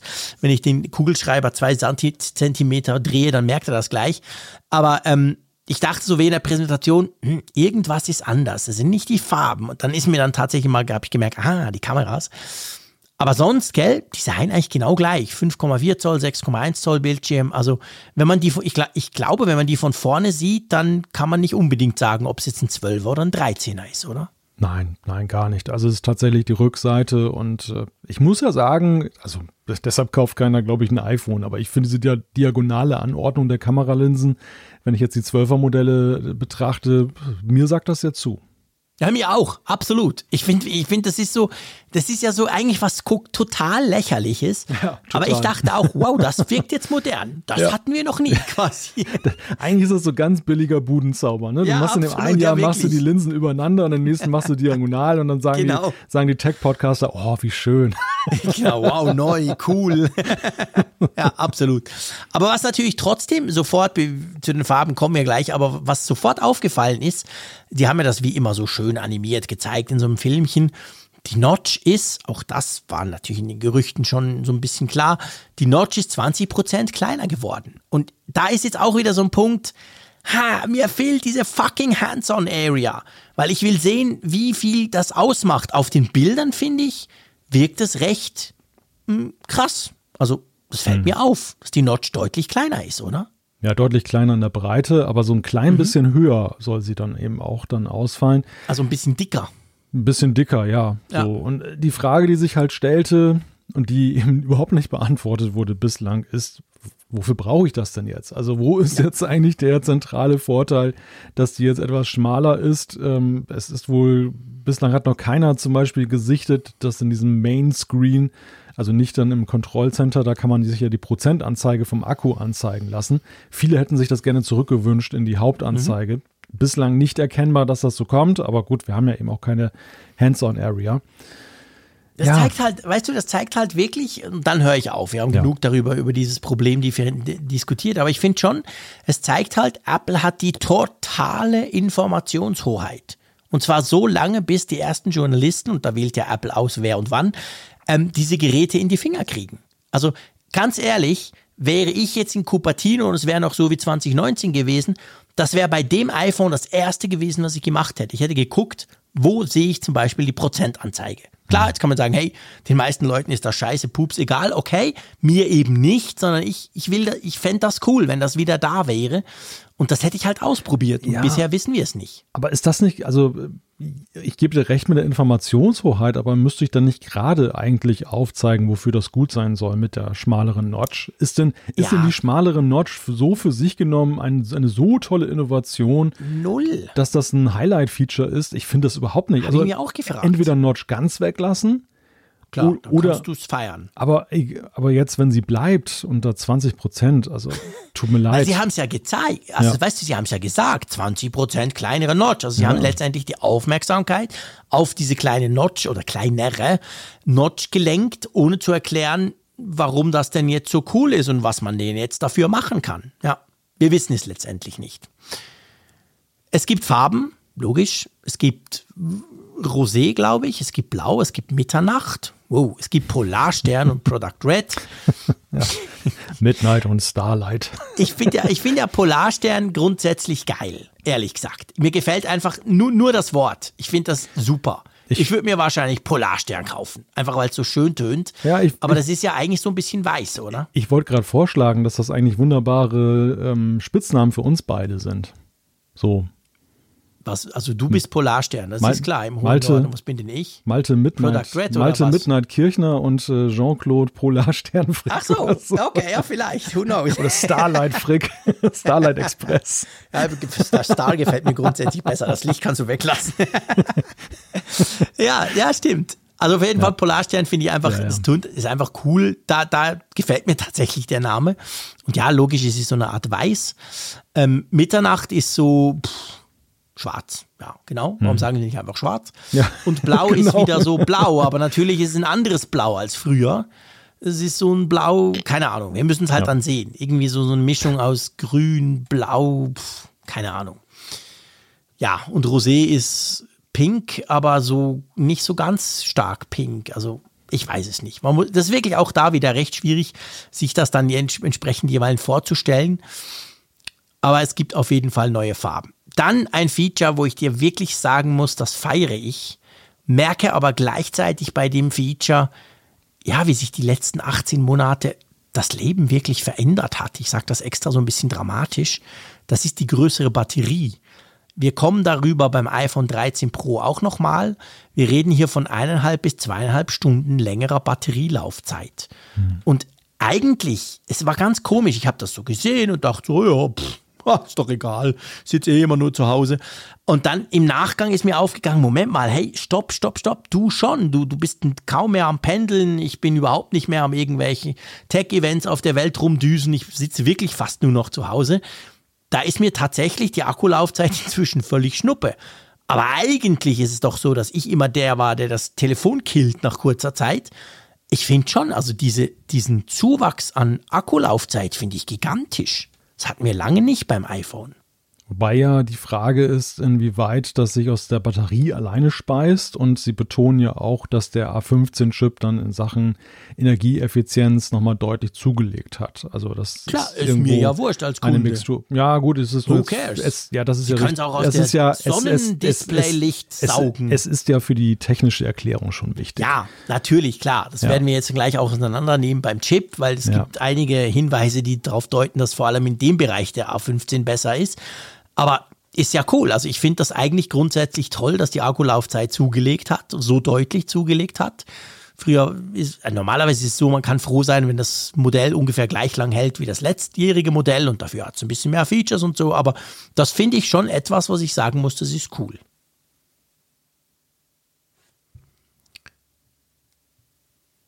Ja. Wie siehst du das? Jetzt ist das sprachlos geworden. Nein, aber man muss halt auch sehen, jetzt, was ist der Basiswert? Also, woran bemisst sich jetzt das? Das, das ist wirklich so ein Test, eine Testgeschichte. Ja, ähm, inwieweit klar, das dann in der genau Realität gucken, haben sie es getestet, dann aber ankommt, ja. es ist ja so, also da muss man ja fairerweise sagen, Apple ist ja bei Batterielaufzeiten immer sehr, sehr fair. Hm. Oftmals bei Laptops sogar eigentlich tun sie so ein bisschen unter sie, sie, sie verkaufen es fast ein bisschen unter. Also die Dinger halten meistens länger, als Apple schreibt. Also sie sind ja sonst, ist ja Apple die Firma der Superlative, alles supi-dupi mega. Aber da ist es ja nicht so. Also bei der Akkulaufzeit ist es durchaus so, dass sie eigentlich immer so ein bisschen konservativ berechnen.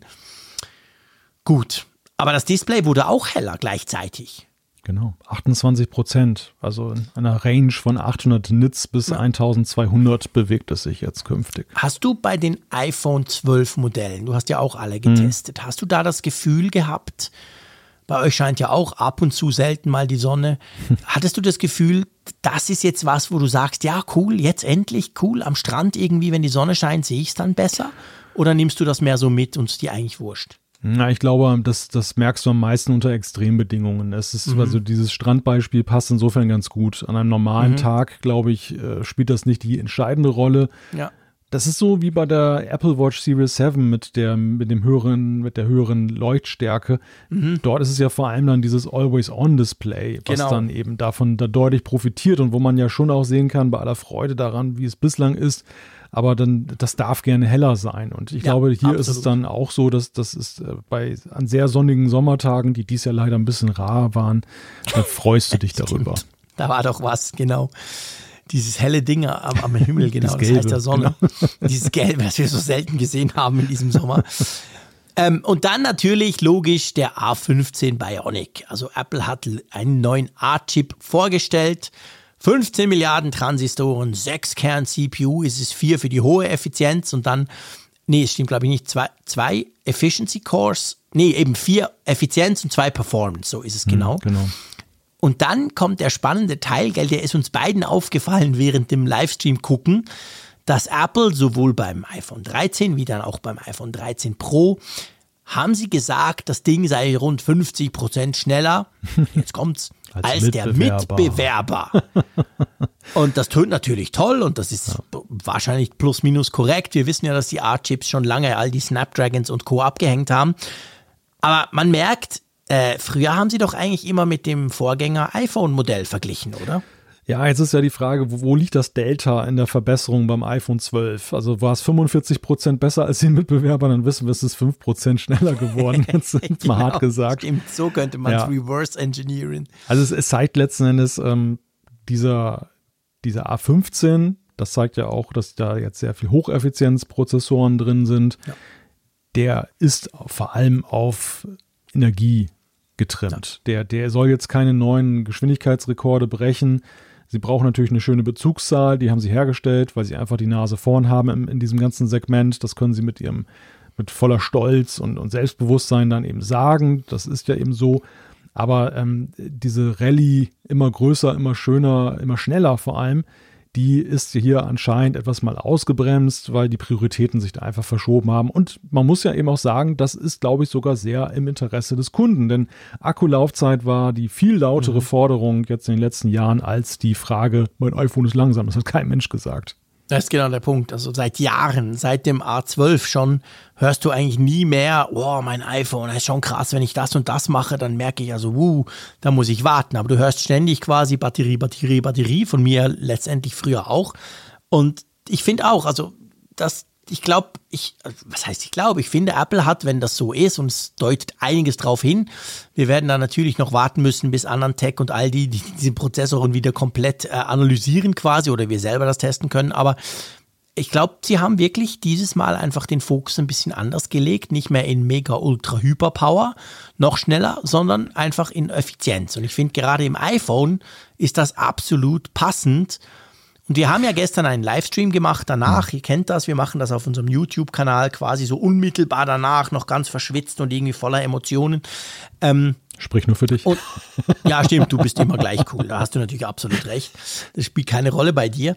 Aber ähm, du hast ja dann da die Theorie, oder wir haben zusammen in der Diskussion die Theorie entwickelt, dass man also man kann ja diesen Prozessor sehen, also wie ich jetzt gesagt habe, positiv, hey, Effizienz, ganz wichtig, vor allem bei portablen Geräten, geil. Oder man kann sagen, ja, aber Apple, jetzt habt ihr jahrelang immer wieder noch eine Schippe, noch eine Schippe. Was ist denn jetzt passiert? Was ist denn mit eurer A-Truppe los?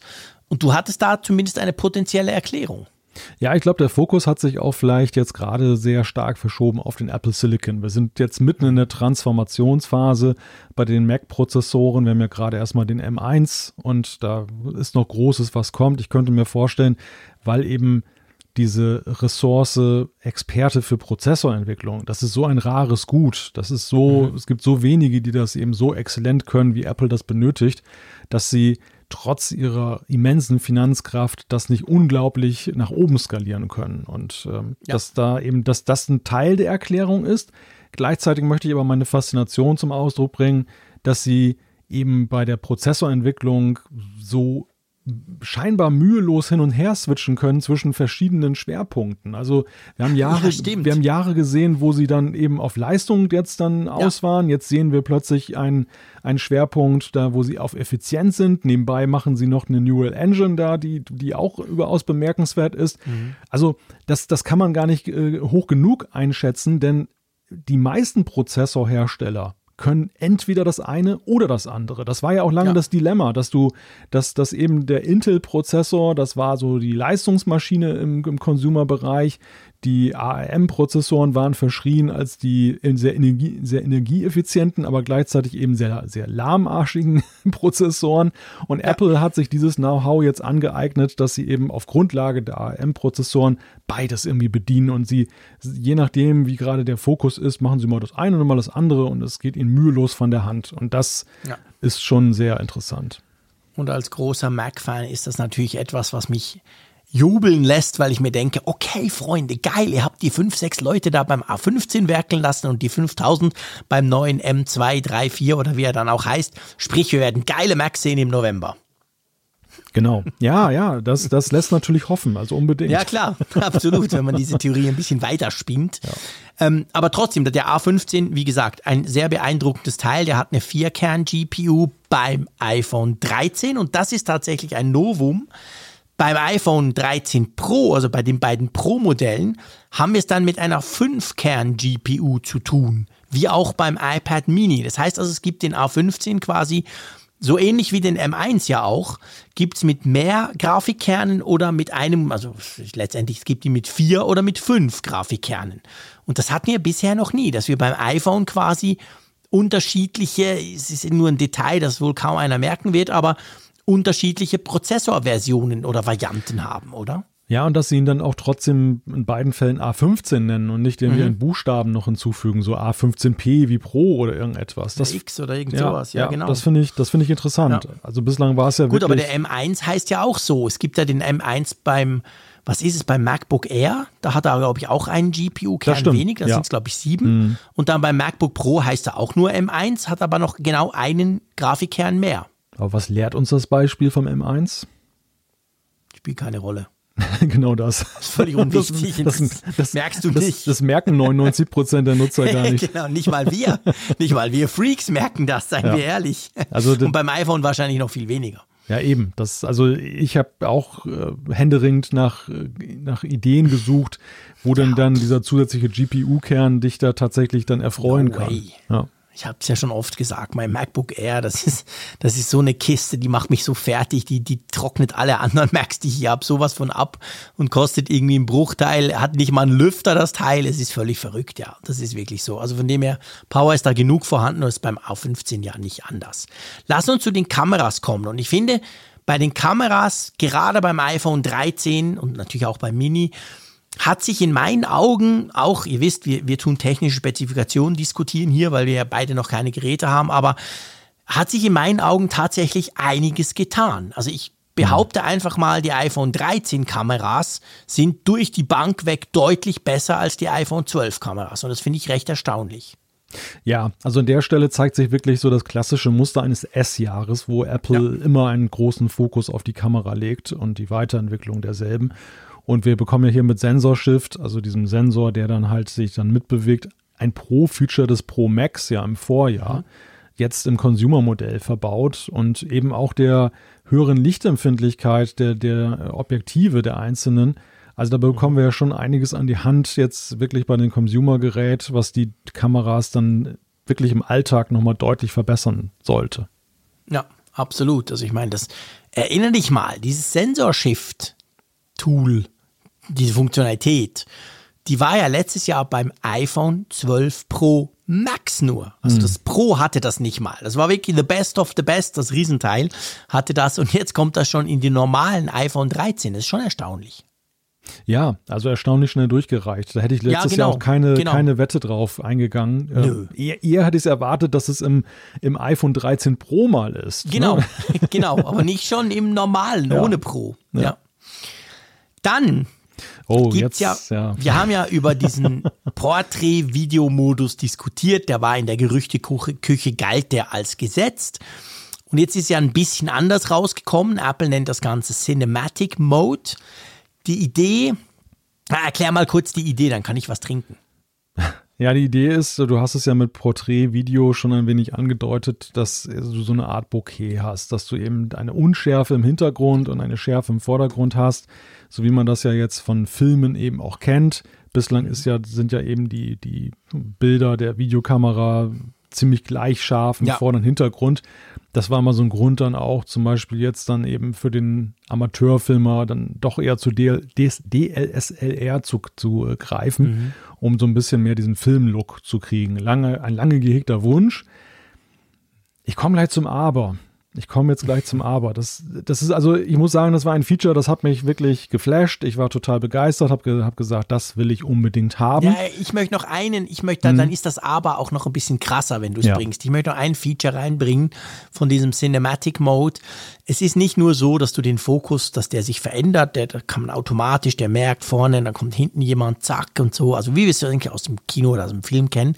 Man kann das ja auch nachträglich noch tun. Also ich kann quasi sagen, ja schön das Video, aber ich will jetzt nicht immer den Malte scharf, ich will jetzt hinten meine Katze auf dem Sofa scharf. Zack, und dann drücke ich da drauf, dann macht er das. Genau. Also alles in allem finde ich, zumindest was die Präsentation ähm, anbelangt, bevor wir es jetzt selber auch ausprobieren konnten, ein sehr beeindruckendes Feature. Absolut super. Aber, absolut super. Was übrigens ja. bei, bei Porträtfotos ja auch so ist. Also die Kamera, das, das iPhone zeichnet es so auf, dass dann eben die Daten da sind, Stimmt. dass du hinterher dann noch dann die Blende ändern kannst und dann hast du mhm. entsprechend auch dann mehr oder weniger Tiefenschärfe. Ja. Ja, also soweit so super faszinierend. Ich mhm. halt dann total begeistert, weil ich gleich gedacht habe, hey, was kannst du jetzt künftig für coole YouTube-Videos damit machen? Und dann las ich dann so beiläufig dann am späteren Abend dann irgendwie bei 9 to 5 Mac, das ist so, so ein Kleingedrucktes da entdeckt wurde, wo dann halt drin stand, maximal 1080p und 30 FPS, also Frames per Second. Das mit den 30 Frames per Second mal beiseite gewischt, das, das tangiert mich gar nicht, das geht nur um Zeitlupen und so weiter. Ähm, das würde für den Normalgebrauch reichen, aber HD-Auflösung Apple? Also, ja. sie haben uns doch jetzt da weiß gemacht, dass 4K das Maß der Dinge ist. Ich mache meine mhm. Videos in 4K. Was soll ich mit HD-Auflösung? Ja, ja, das ist krass. Ja, das ging mir auch so. Also ich dachte, wow, als ich das heute mitgekriegt habe, das war schon, das war schon heftig. Zeigt aber letztendlich, wie rechenintensiv das Ganze ja. offensichtlich ist. Wenn selbst ein A15, der ja sagen wir mal mindestens gleich schnell ist wie der phänomenale A14 vom letzten Jahr, wenn der das nicht hinkriegt, das in 4K zu rechnen. Wow. Ja, kriegt das nicht hin oder ist das eher ein Thermikproblem? Ist das eher so ein Ding, dass Kann das ihn so beansprucht, dass die Akkulaufzeit dann krass Stimmt. runtergeht, dass das Teil knalleheiß ja. wird und nicht mehr in der Hand zu halten Absolut. ist? Absolut, vielleicht wahrscheinlich ja. eher das. Aber guter aber Punkt. Auf der anderen Seite zeigt es letzten Endes, wir haben ja schon lange über Portrait Video ähm, uns unterhalten, wann kommt denn das mal und so. Mhm. Es zeigt sich hier natürlich schon ganz klar, woran es bislang gescheitert ist. Also auf ja. die eine oder andere Weise, ob es jetzt eine Akkufrage ist oder eine, eine Prozessorfrage. Ja. Aber ähm, es war einfach nicht darstellbar vorher. Und jetzt ist es darstellbar, aber eben nur in HD-Auflösung ja. realistisch betrachtet. Aber das ist schon, das, das, macht es schon so ein bisschen kaputt, muss ich leider sagen. Also HD-Auflösung, das ist für den, also, für den Videoamateur ist das super, aber wenn du heute jetzt irgendwie. Profi kannst du es damit nicht nee, brauchen. Genau, Punkt. Richtig. Das ist draußen. Also ich meine, wir sind ja keine Profis, was das anbelangt, aber schon wir filmen nur noch in 4K. Ja. Und ähm, ja, nee, das muss man bei mir auch. Also ich habe die Kamera immer auf 4K eingestellt. Das ist also da dann, weil, weil ich einfach immer denke, vielleicht brauche ich den Footage mal auf ein Video oder so. Mhm. Ähm, das heißt, man kann das brauchen, um es vielleicht am Fernseher zu zeigen, im Familienkreis, irgendwelche Dinge. Aber wenn du irgendwie, wenn du in irgendeiner Form Content Creator bist, dann wird es schon schwierig, ja, das muss man schon sagen, ja. Schade. Nächstes Jahr dann in die 4K. genau. iPhone 14. Ja, garantiert, oder? Und dann ähm, 5G, ja, wurde auch nochmal ziemlich gepusht im Sinn von, hey, noch mehr Länder, noch mehr Netzbetreiber. Nicht was ja erwartet wurde, was nicht kam, ist, dass man noch für mehr Länder dieses Millimeter Wave ja. haben könnte, wie ja, in den USA, richtig. also das richtige 5G, dass dir quasi das Gehirn wegbrutzelt, aber sicher geil schnell ist. Das kommt nicht, oder jedenfalls jetzt nicht. Also das, das haben sie tatsächlich nach wie vor nur in den USA. Ähm, das hätte man so ein bisschen erwartet, so quasi ein World Phone, das wirklich alle Möglichkeiten unterstützt, egal wo du bist. Ganz so weit ist es nicht. Aber gut, spielt für uns auch keine Rolle. Bei uns werden, glaube ich, noch praktisch überhaupt keine von diesen Netzen aufgespannt. Dann ist eigentlich egal. Aber ja, also klar hat 5G. Was anderes, was, glaube ich, ein paar Leute freut, ist diese Dual-eSIM-Support-Geschichte, gell? Richtig. Bislang war das ja so eine, ja, sowohl als auch Geschichte mit der ja. Plastik-SIM und du konntest eine eSIM dann nehmen. Mhm. Jetzt kannst du künftig komplett auf eSIM gehen. Ja. Ähm, ist eine tolle Sache. Also ich ja. halte das einfach für zukunftsweisend. Absolut definitiv. Dieses blöde Geknübel mit diesen, ah, mit diesen schrecklich. schrecklichen SIM-Karten. Dann brichst du noch was ab, legst die viermal falsch ein. Ja. Ich hasse es. Also ich finde es viel einfacher, einen QR-Code zu scannen und dann hast du die SIM-Karte quasi digital drin. Aber sowas von, ja. Ja, genau. Der Preis ist der gleiche. Ja. Also das iPhone 13 kostet gleich viel wie das iPhone 12 und das 13 Mini kostet entsprechend gleich viel wie das äh, andere, ähm, also das 12 Mini. Und was cool ist, finde ich, ähm, es gibt die 64 Gigabyte Einstiegsgröße nicht mehr.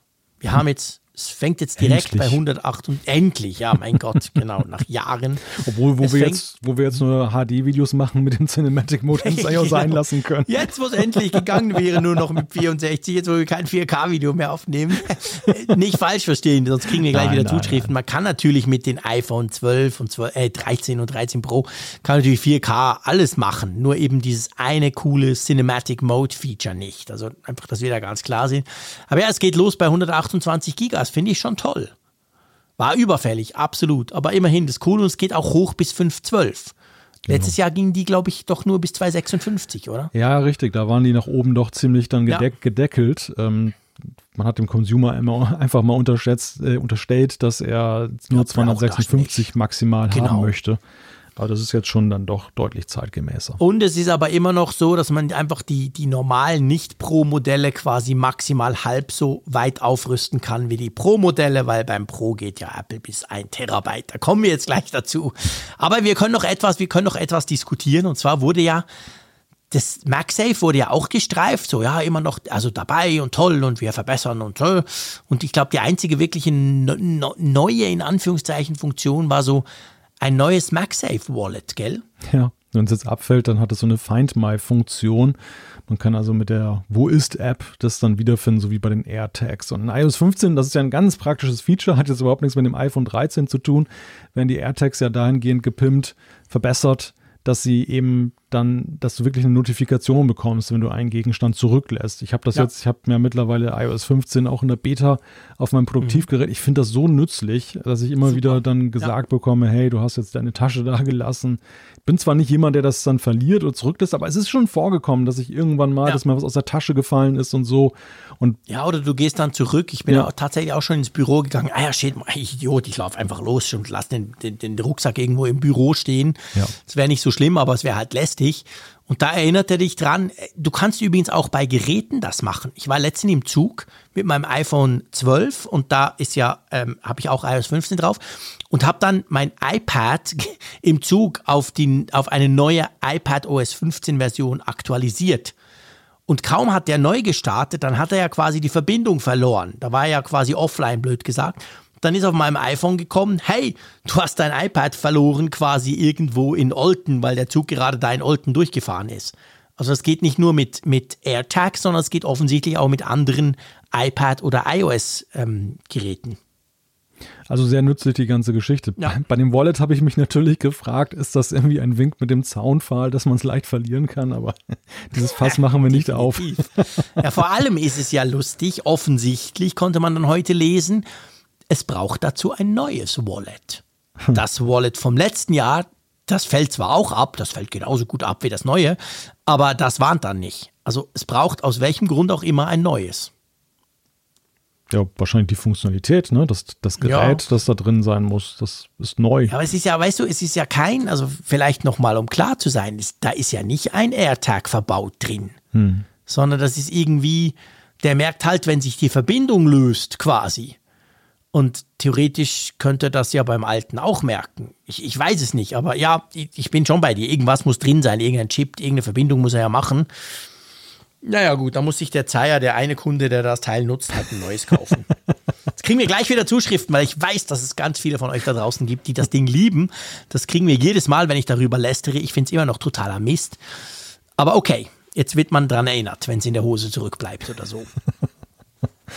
Ja, lach mal nicht. Ja, mach mal weiter schnell mit iPhone 13 Pro. Ich könnte noch ganz lange drüber lästern, weil es zeigt nur, es zeigt nur so ein bisschen den Frust, den ich damit habe, weil im Prinzip fände ich das wunderbar. Ich bin auch so ein Typ, ich brauche mein iPhone, da habe ich praktisch alle meine Tickets drauf, ich zahle sehr oft damit und dann noch so zwei, drei Karten, dann wäre ich eigentlich safe. Das heißt, ich könnte tatsächlich mit dem mein, mein anderes Ding abdecken, aber eben so, egal. Da kommt ganz schnell Themenwechsel und zwar zum Profi-iPhone. Und ich glaube, das darf man tatsächlich sagen. Wir werden jetzt über das iPhone 13 Pro und natürlich das iPhone 13 Pro Max sprechen. Und ich habe so den Eindruck gehabt gestern, die sind jetzt noch mehr in die Pro-Ecke. Wenn ich sage abgedriftet, tönt das komisch, aber die werden noch mehr in die Pro-Ecke hingestellt, als das letztes Jahr der Fall war. Hm. Ja, vor allem definiert sich Pro nach meinem Gefühl immer mehr auch an wirklichen Pro-Bedürfnissen.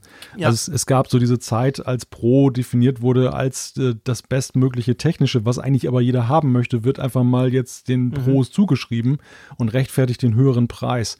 Aber Apple geht jetzt schon so Wege, wo man sagen kann, nee, das will der Consumer einfach nicht mehr haben. Und es ist eher ja. Nach unten hin ein Segen, dass du Geräte kaufen kannst, die günstiger sind, weil sie einfach Features haben, die nicht jeder braucht. Ja. Und diesen Weg gehen sie jetzt auch konsequent. Also es, früher war es echt, war Pro immer so ein bisschen schmerzhaft, weil man immer das Gefühl hatte, es, Pro heißt eigentlich nur, es ist teuer, aber man will, es will trotzdem jeder haben. Ja. Ja, ab, ja, absolut, guter Punkt.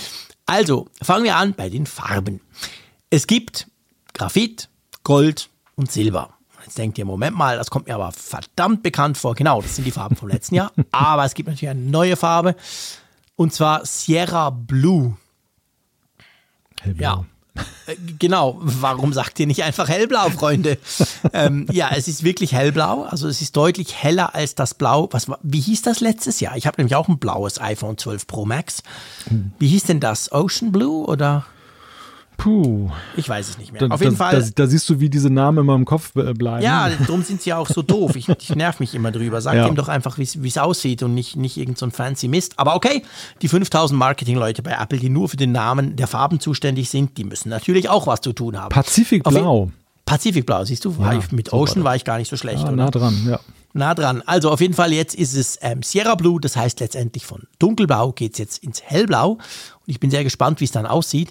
Was mich wirklich erstaunt hat, Graphite ist cool, das ist keine Frage. Silber ist so ein Evergreen sowieso. Das Gold. Ähm, ich fand, sagen wir es mal so, letztes Jahr das Gold ein bisschen auffällig, ohne ausfällig zu werden. Und das ist ja nett formuliert. Genau, darum sage ich ja. Ich spreche jetzt nicht von Zuhältern und so. Ich sage nur einfach ein bisschen auffällig. Und es hat mich erstaunt, dass dieses Jahr das Gold genau gleich zurückkommt. Ja, das kam offenbar gut an. Ja, offensichtlich, stimmt. Genau. Okay, ich nehme alles zurück. Kam offensichtlich gut an. Ja, also ich würde natürlich mich wahrscheinlich für ein Sierra Blue entscheiden, ähm, wenn ich könnte. Dann ist mir, du hast mich auf die Idee gebracht und ich muss dir sagen, du hast mir diesen Floh ins Ohr gesetzt. Oh. Du Sack. Und zwar hast du mich gefragt, ich glaube, es war sogar im Nachgespräch vom Livestream gestern, hast du mich so gefragt, du, hast du auch den Eindruck, der Kamerabump ist viel größer geworden, also quasi der steht viel mehr vor? Und das war mir in der Keynote nicht aufgefallen. Wenn ich mir aber das iPhone auf Apple, auf, auf der Apple-Webseite angucke, das neue, das Pro, dann denke ich auch, wow, der kommt aber weit hervor. Weil man sieht quasi, wenn du direkt auf Apple iPhone gehst, dann kommt dir gleich das iPhone 13 Pro, das in hellblau, sehr schöne Farbe, gefällt mir wirklich gut. Und dann hast du so, du siehst die Kamera von vorne und du siehst die Kamera auf, von der Seite. Und es wirkt tatsächlich so, als sei der Kamerabump größer geworden. Und das ist jetzt wieder das letzte Beispiel. Es wäre halt schon praktisch, wenn das jemand vor Ort angeguckt hätte, oder? Ja, absolut. Also ich hatte gleich während der Präsentation, hatte ich dann mein iPhone 12 Pro Max zur Hand genommen und habe das mir auch im Seitenprofil angeguckt. So war ich eigentlich erst darauf gekommen. Und äh, ja, ich fragte mich halt, liegt es jetzt daran, so wie sie es einfach aufbauen, beziehungsweise die verwendeten Materialien, die Farbe, die Reflexion dieses Bildes, dass, das so, dass das so wirkt? Oder ist es tatsächlich so? Und ich bin aber eigentlich so zu dem Schluss gekommen für mich, nein, also das, das jetzige ist flacher. Das, da ist der Bump Ja. nicht so Habe herausragend. ich auch das Gefühl. Also, ja. Und es spricht ja auch dafür, also sie haben ja eine, eine gewaltige Zoom-Steigerung ja noch hinbekommen damit. Stimmt, krass, wir kommen gleich dazu. So geil. Dafür braucht man ja auch viel größeren Kamerabump. Ja, sie haben schon viel an den Kameras gemacht. Wir Ja, kommen ja, gleich klar. dazu. Das, das ist, es könnte tatsächlich sein. Aber ja, das ist etwas, was es, was es auszuprobieren gilt. Auch da die Notch natürlich ein bisschen kleiner. Klar, das ist, gilt alles das, was beim iPhone 12, 13, ich sage immer 12, Mensch, ähm, auch gegolten hat. Dann, wir haben auch den A15 Bionic, nur eben mit fünf GPU-Cores, also quasi das MacBook Pro unter den iPhones, wenn du so willst. Die Batterie auch hier zweieinhalb Stunden beim 12, äh, beim 13 Pro Max. Also wow, das ist schon erstaunlich. Und dann kommt das Feature, wo ich mich wirklich drauf freue, wo du sagst, brauche ich nicht, wo du aber nach dem Test sagen wirst, ja, schon noch cool, Nee, das habe ich nie gesagt. dass du es nicht brauchst. Nö. Doch. Ich spiele dir gleich, ich spiele dir gleich den Apfelfunk vor. In hunderten Folgen hast du das Nein, behauptet. ich habe das im Vergleich gesagt, dass ich im Vergleich, wenn ich die Wahl hätte, das, aber das habe ich habe nie gesagt, klar. dass ich das nicht will. Nein, nein. Es geht um Promotion. Also ihr wisst ja, bei dem iPad Pro nennt Apple ja dieses hoch, hoch, dieses 120 Hertz Display letztendlich. Das ist ja Promotion bei Apple, der, der Begriff und den Be brauchen sie jetzt auch beim iPhone Pro, ähm, beim iPhone 13 Pro. Das hat ein Promotion Display und ich glaube, das Spannende daran ist vor allem das, es ist eben nicht einfach 120 Hertz, sondern es kann, glaube ich, runter bis 10 oder 15 Hertz. Ja. Und sprich, es merkt, hey, okay, der Frick ist wieder so nervös am Instagram scrollen, oder bei mir wäre es eher, äh, eher Twitter, oder eben, hey, boah, jetzt liest er wieder mal eine halbe Stunde eine E-Mail. Und da muss man ja nicht mit 120 Hertz das Display befeuern und den Akku leer ballern, sondern da kann man ja problemlos runterschalten auf eben nur noch ganz wenig ähm, Bildwiederholfrequenz und das kann dieses Display und ich mu- muss dir sagen, ich freue mich sehr drauf. Ich bin sehr, sehr gespannt. Ja, es wird auch definitiv ja das Nutzererlebnis verbessern. Das ist also, du hast mich da vielleicht falsch verstanden. Es ist ein Feature, was man nicht unbedingt braucht. Ja. Im, Im Sinne von, das ist ein Must-Have im Gegensatz zu anderen Absolut. Sachen. Aber es sind ja solche Sachen, die eben das allgemeine Erleben, wenn du es verwendest, ja. dann eben komfortabler gestalten. Das, genau. Das ist einfach und das. Ich bin ja, weißt du, was mich ja wirklich interessiert und ich bin wirklich beim iPhone ganz besonders gespannt drauf. Ich, ich kenne dieses Feature schon von vielen teuren Android-Smartphones. Da gibt es das ja schon länger. Das ging mit 90 Hertz los und inzwischen ist auch auf 120 ähm, schon, schon länger. Aber dort war es ja oft so, man hat ja Android jahrelang nachgesagt, dass es ruckeliger sei als das iPhone. Das liegt nicht unbedingt an den Prozessoren, sondern das waren, keine Ahnung, Java, aber ich weiß nicht. Das war auf jeden Fall so etwas, das hast du wirklich gemerkt. Selbst ein neues Galaxy S schieß mich tot für auch 14, 1500 Schweizer Franken hat immer so ein bisschen, das hat einfach mehr geruckelt als das iPhone. Das iPhone war von Anfang an eigentlich super smooth. Und dann kam diese 120 Hertz Geschichte bei, bei Android und das hat schon da, da, dafür gewirkt, dass du zum Beispiel beim Durchscrollen der, der Apps oder so gemerkt hast, das ist jetzt iPhone-Niveau. Und ich frage mich jetzt so ein bisschen, ähm, was passiert jetzt, wenn das iPhone 120 Hertz bringt, weißt du? Ist das dann nochmal smoother, wo du dann plötzlich denkst, wow, es geht noch besser? Oder ist dann halt irgendwo die Fahnenstange erreicht, dass du sagen musst, guck, es ist einfach knacke Punkt, egal wie schnell mhm. du scrollst? Ja, das, und das ist so ein Punkt auch, ähm, der von großer Bedeutung ist, wenn immer diese Diskussionen aufgemacht werden, so diese etwas geringschätzenden, despektierlichen aus dem Android-Lager, ja, ihr iPhone-Leute, jetzt bekommt ihr auch endlich mal das, was mhm. wir schon lange haben. Aber es ist halt isoliert betrachtet, wenn du jetzt das nur auf die Hardware reduzierst. Es geht tatsächlich eben auch um das Gesamterlebnis. Ja. Und ja, da wird sich in der Tat zeigen, ob das jetzt dann wirklich dann das gleiche ist oder ob man dann einen spürbaren Unterschied noch spürt. Ja. Genau, also ich freue mich auf jeden Fall sehr, sehr drauf. Dann die Kameras. Apple spricht von der größten Verbesserung der Kameras ever. Gut, das sagt Apple ab und zu mal, das muss man auch sagen. ja, Aber stimmt. es ist schon so, sie haben letztendlich jede Kamera ja angefasst. Sie sagen auch drei komplett neu entwickelte Kameras. Fangen wir bei dem Teil an, der mich überhaupt nicht überzeugt hat. Und das ist der Zoom. Wir haben vorhin drüber gelästert. Aus dem zweieinhalbfach Zoom des iPhone 12 Pro Max wurde jetzt ein Dreifach Zoom. Wer hat's vorhergesagt? Wow. Der ja, Apfelfunk. Ja, ja, der Apfelfunk, wir wussten es natürlich wieder. Aber ja, wow, ich habe ja. gesagt, ich werde enttäuscht sein und ich rechne nicht damit, dass es anders ist und es ist so. Ja, also beim Zoom muss man wirklich, wirklich sagen, ohne dass ich es testen muss. Also wir haben, wie gesagt, auch natürlich das Pro-Modell noch nicht bei uns. Aber ähm, da ist Apple, da, da ist Apple wirklich einfach massiv hinten, hinterher. Also hinten drein oder wie sagt man? Also Na, immerhin, da haben sie total den Anschluss verloren. Na, immerhin ist jetzt das auch da nicht so, dass dann noch differenziert wird, sondern das ist jetzt, es gab ja beim, das war doch glaube ich so beim 12 Pro und Pro Max war doch auch noch der Unterschied zwischen 2 und 2,5, wenn ich mich recht entsinne. Ja, und jetzt ist es immerhin einheitlich drei, aber ja, die, die Fortschritte sind da einfach wirklich sehr langsam und äh, es, es, geht mir auch gar nicht darum, jetzt irgendwie ein hundertfach Zoom oder irgendwas anderes abgedrehtes da zu haben. Aber wenn wir jetzt mal angenommen ein zehnfach Zoom hätten, ja das wäre ja. das wäre schon eine Sensation. So ein fünf bis zehnfach ja. optischer Zoom ist genau, wirklich geil. Das wäre toll. Sorry, das ja. macht einfach Spaß, wenn du das hast in einem Smartphone. Das brauche ich sehr, sehr häufig. Und das führt zum Beispiel tatsächlich dazu, wenn ich, klar, ich habe ja meistens ein Android-Smartphone dabei, das haben auch nicht alle. Und bei mir ist oft so, wenn ich zum Beispiel dann mit den Kindern in den Zoo gehe, dann weiß ich, okay, ich nehme das iPhone mit, ist ja sowieso klar, aber hey, nein, ich nehme jetzt dazu noch das Galaxy S21 Ultra von Samsung zum Beispiel, weil ich da genau weiß, der hat diese großen optischen ähm, stabilisierten Zooms und da kriegst du einfach geile Fotos hin, zum Beispiel jetzt im Zoo, im, im Zoo oder so. Also das ist wirklich was, was mir fehlt. Das muss ich ganz klar sagen. Das, ist schade. Aber, und das ist ganz wichtig, du hast es schon erwähnt, aber ich glaube, wir müssen es noch einmal wirklich ganz plakativ sagen, Apple hat etwas verändert bei den Pro-Modellen was ja riesige Kritik hervorgerufen hatte letztes Jahr bei den 12er Pro Modellen. Und zwar ist es jetzt so, das iPhone 13 Pro und das iPhone 13 Pro Max unterscheiden sich ausschließlich in der Größe. Ja. Das heißt, dass das kleine Pro, ich sag's jetzt mal so, also das nicht Max, hat alles das auch was das Max hat. Und letztes Jahr war es ja so, die Kamera, wolltest du die beste Supi-Dupi-Kamera mit diesem Sensorstift und so, da musstest du ja das Max kaufen. Und ich, ich kenne einige, die, die haben wegen dem, weil sie gesagt haben, ich will das Beste vom besten Punkt, die haben sich das Max gekauft, waren jetzt ein Jahr lang unglücklich, weil es ihnen eigentlich zu groß war. Und das hat, ich finde das toll. Findest du es auch? Also, dass Apple Ja. jetzt diesen, diesen Zopf abgeschnitten hat, ist super. Ja, das war ein unschöner Zustand, weil Gell? ähm, das, wie du schon sagtest, das, das äh, hat einige dazu eben dann gebracht, dass sie ein Format kaufen mussten, was sie nicht haben wollten, einfach weil sie die Features aber haben wollten.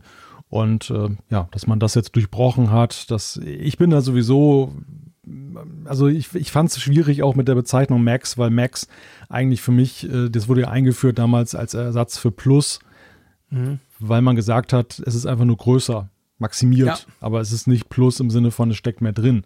Genau, und letztes Und- Jahr hat es nicht mehr gepasst. Und das war inkonsequent, klar, es war hätte Plus minimal. heißen müssen. Genau, es war minimal, dass man kann argumentieren, es war nicht so riesig groß, der Unterschied, aber trotzdem, er war halt da im Pro-Segment und das, so ist es jetzt wieder konsequent und folgerichtig. Genau. Also es ist wirklich alles genau gleich außer der Größe. Es geht effektiv nur noch um die Größe. Der Frick wird sich trotzdem einen Max holen, keine Frage. Aber ähm, ja, und dann bei der Kamera, ich meine, die normale Kamera hat jetzt f1.5 Blende, das ist schon cool, plus einen größeren Sensor, also da kommt deutlich mehr Licht rein, sprich Lowlight darf man einiges erwarten. Aber auch beim Ultraweit, gell? Auch da wurde gerade an der Blende geschräubelt. Ja, und gerade dort ist auch Lowlight bislang so ein defizitärer Bereich Mhm. gewesen. Also da war bei dem, bei dem Weitwinkel, das, das war ja noch die beste Kamera, die da eingebaut Ja. ist. Aber Ultraweitwinkel, wenn man damit fotografiert hat oder auch mit dem, mit dem Tele, da merkte man halt schon immer riesige Unterschiede. Da haben sie jetzt nochmal nachgebessert. Das ist halt sehr erfreulich. Alle Kameras haben jetzt den Night Mode. Auch das ist sehr Gilt schön. übrigens auch für die normalen 13er, nicht nur für die Pros. Ja. Also alle Kameras, da sind es zwei und bei den Pro sind es drei, kann man im Night, kann man für den Night Mode brauchen. Das ist auch cool, weil ich glaube, das war etwas, das haben so viele nicht verstanden. Die haben dann hin und her geschaltet und Ja, haben zum. Beispiel digital gezoomt im, im Night Mode und sie dachten, sie seien aber eigentlich auf der Zoom-Kamera und so. Das ist jetzt viel einfacher dadurch, dass die das alle können. Genau.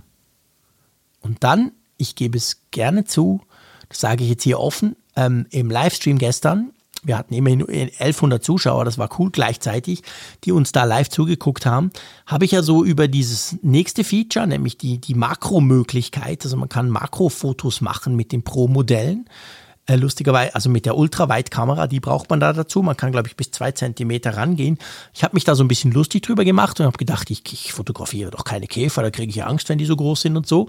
Und du hast mich dann aber eigentlich zu Recht kritisiert und gesagt, ja, Moment mal, das brauchst doch du auch. Du fotografierst doch auch ständig irgendwelche technischen Geräte.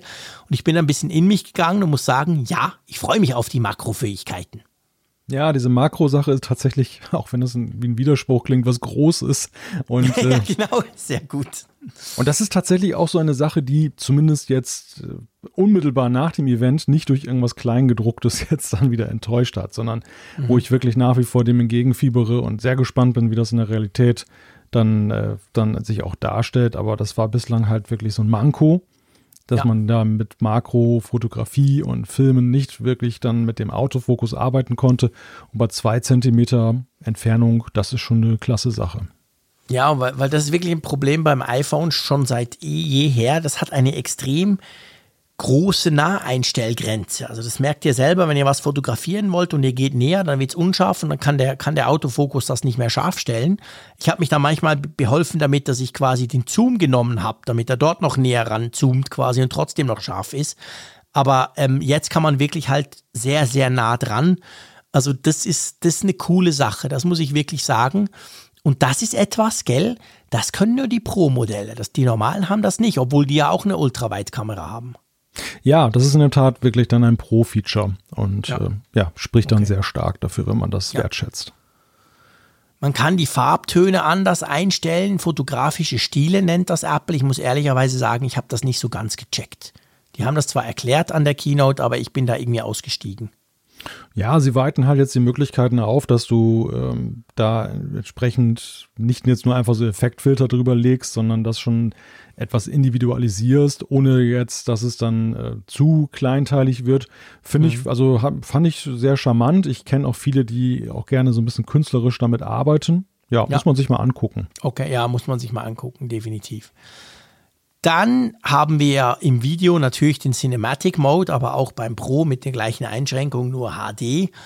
Ähm, Und wir haben ja ProRes Video bis zu 4K 30 Frames pro Sekunde. Das kommt aber later this year. Das wird dann noch ein Update geben von iOS 15. Da ist es so, das ist ja so eine Geschichte für, für, für Filmer, die mit Final Cut arbeiten oder auch sonst diese Einstellung haben, ist das super. Da hat man, äh, ist ein super Codec, aber der braucht richtig, richtig viel Platz. Und da ist es zum Beispiel so, das kam jetzt auch, habe ich heute gelesen, hast du das Standardmodell, das beim Pro auch bei 128 GB anfängt, dann hast du ProRes Video nur in HD. Hast du aber das 256er oder bis hoch zu einem Terra, dann hast du ProRes Video in 4K mit 30 Frames für Sekunden pro Sekunde. Ja, deutet ja natürlich sehr stark darauf hin, welchen Speicherplatzbedarf das hat. voll ist, ja genau. Also hoffentlich, was, was ich mir ja noch wünschen würde, wäre, dass wenn man HDR10 filmt und mit Final Cut Pro mhm. auf dem Mac schneidet, dass man endlich mal wegkommt. Checkt. Genau, dass er das automatisch checkt und diese Farbballons dann, äh, ja. die Helligkeitsballons dann anbietet. Denn das ist ätzend, dass man jedes Mal einen Filter drüber ziehen muss. Das verstehe ich nicht, dass das jetzt ein Jahr, nachdem es das doch schon gibt. Und bei Apples eigener Software vor allem. Ja, eben. Ja, genau. Ist ja nicht Adobe, die dann zwölf Jahre erfunden? brauchen, was zu implementieren. genau. Sondern Apple, die haben das gemacht quasi und die vermarkten es auch. Hey, und überhaupt das beste Schnittprogramm ist also so auf dem Mac Final Cut. Ja. Und dann kriegen sie das nicht hin. Das ist total nervig. ja. ja. total. Darum schalte ich das immer ab, weil mir das echt zu mühsam ist, dann da rumzufrickeln. Ja, nein, das kann ich auch nachvollziehen, denn wenn du das falsch machst, dann hast du auch noch Farbrauschen drin oder solche Geschichten. Ja, genau. Also du, du fährst dann wirklich sicherer, indem du einfach sagst, iPhone, lass mal Automatik laufen und mhm. äh, kümmerst dich dann nicht mehr weiter drum. Ja, ja, ganz genau. Die Preise sind gleich wie letztes Jahr. Das heißt immer noch teuer, aber immerhin gleich. Wobei natürlich die 1 Terabyte Option dann schon zu Buche schlägt. Also wer wirklich zum Beispiel, das ist natürlich immer so das Plakative, das auch in allen Medien kommt, eigentlich sehr doof. Aber ja, okay, das iPhone 13 Pro Max mit einem Terabyte Speicher, mein Gott, viel mehr als mein Laptop hat, ähm, das kostet dann halt knackige 1830 Franken. Ja. Ja, pff kann man machen. Aber ich glaube, selbst ich brauche nicht ein Terabyte im Handy vor allem. Dann ärgern sich ja alle meine Macs hier rundherum und denken, dieses blöde Angeber-Handy hat viel mehr Speicher als ich.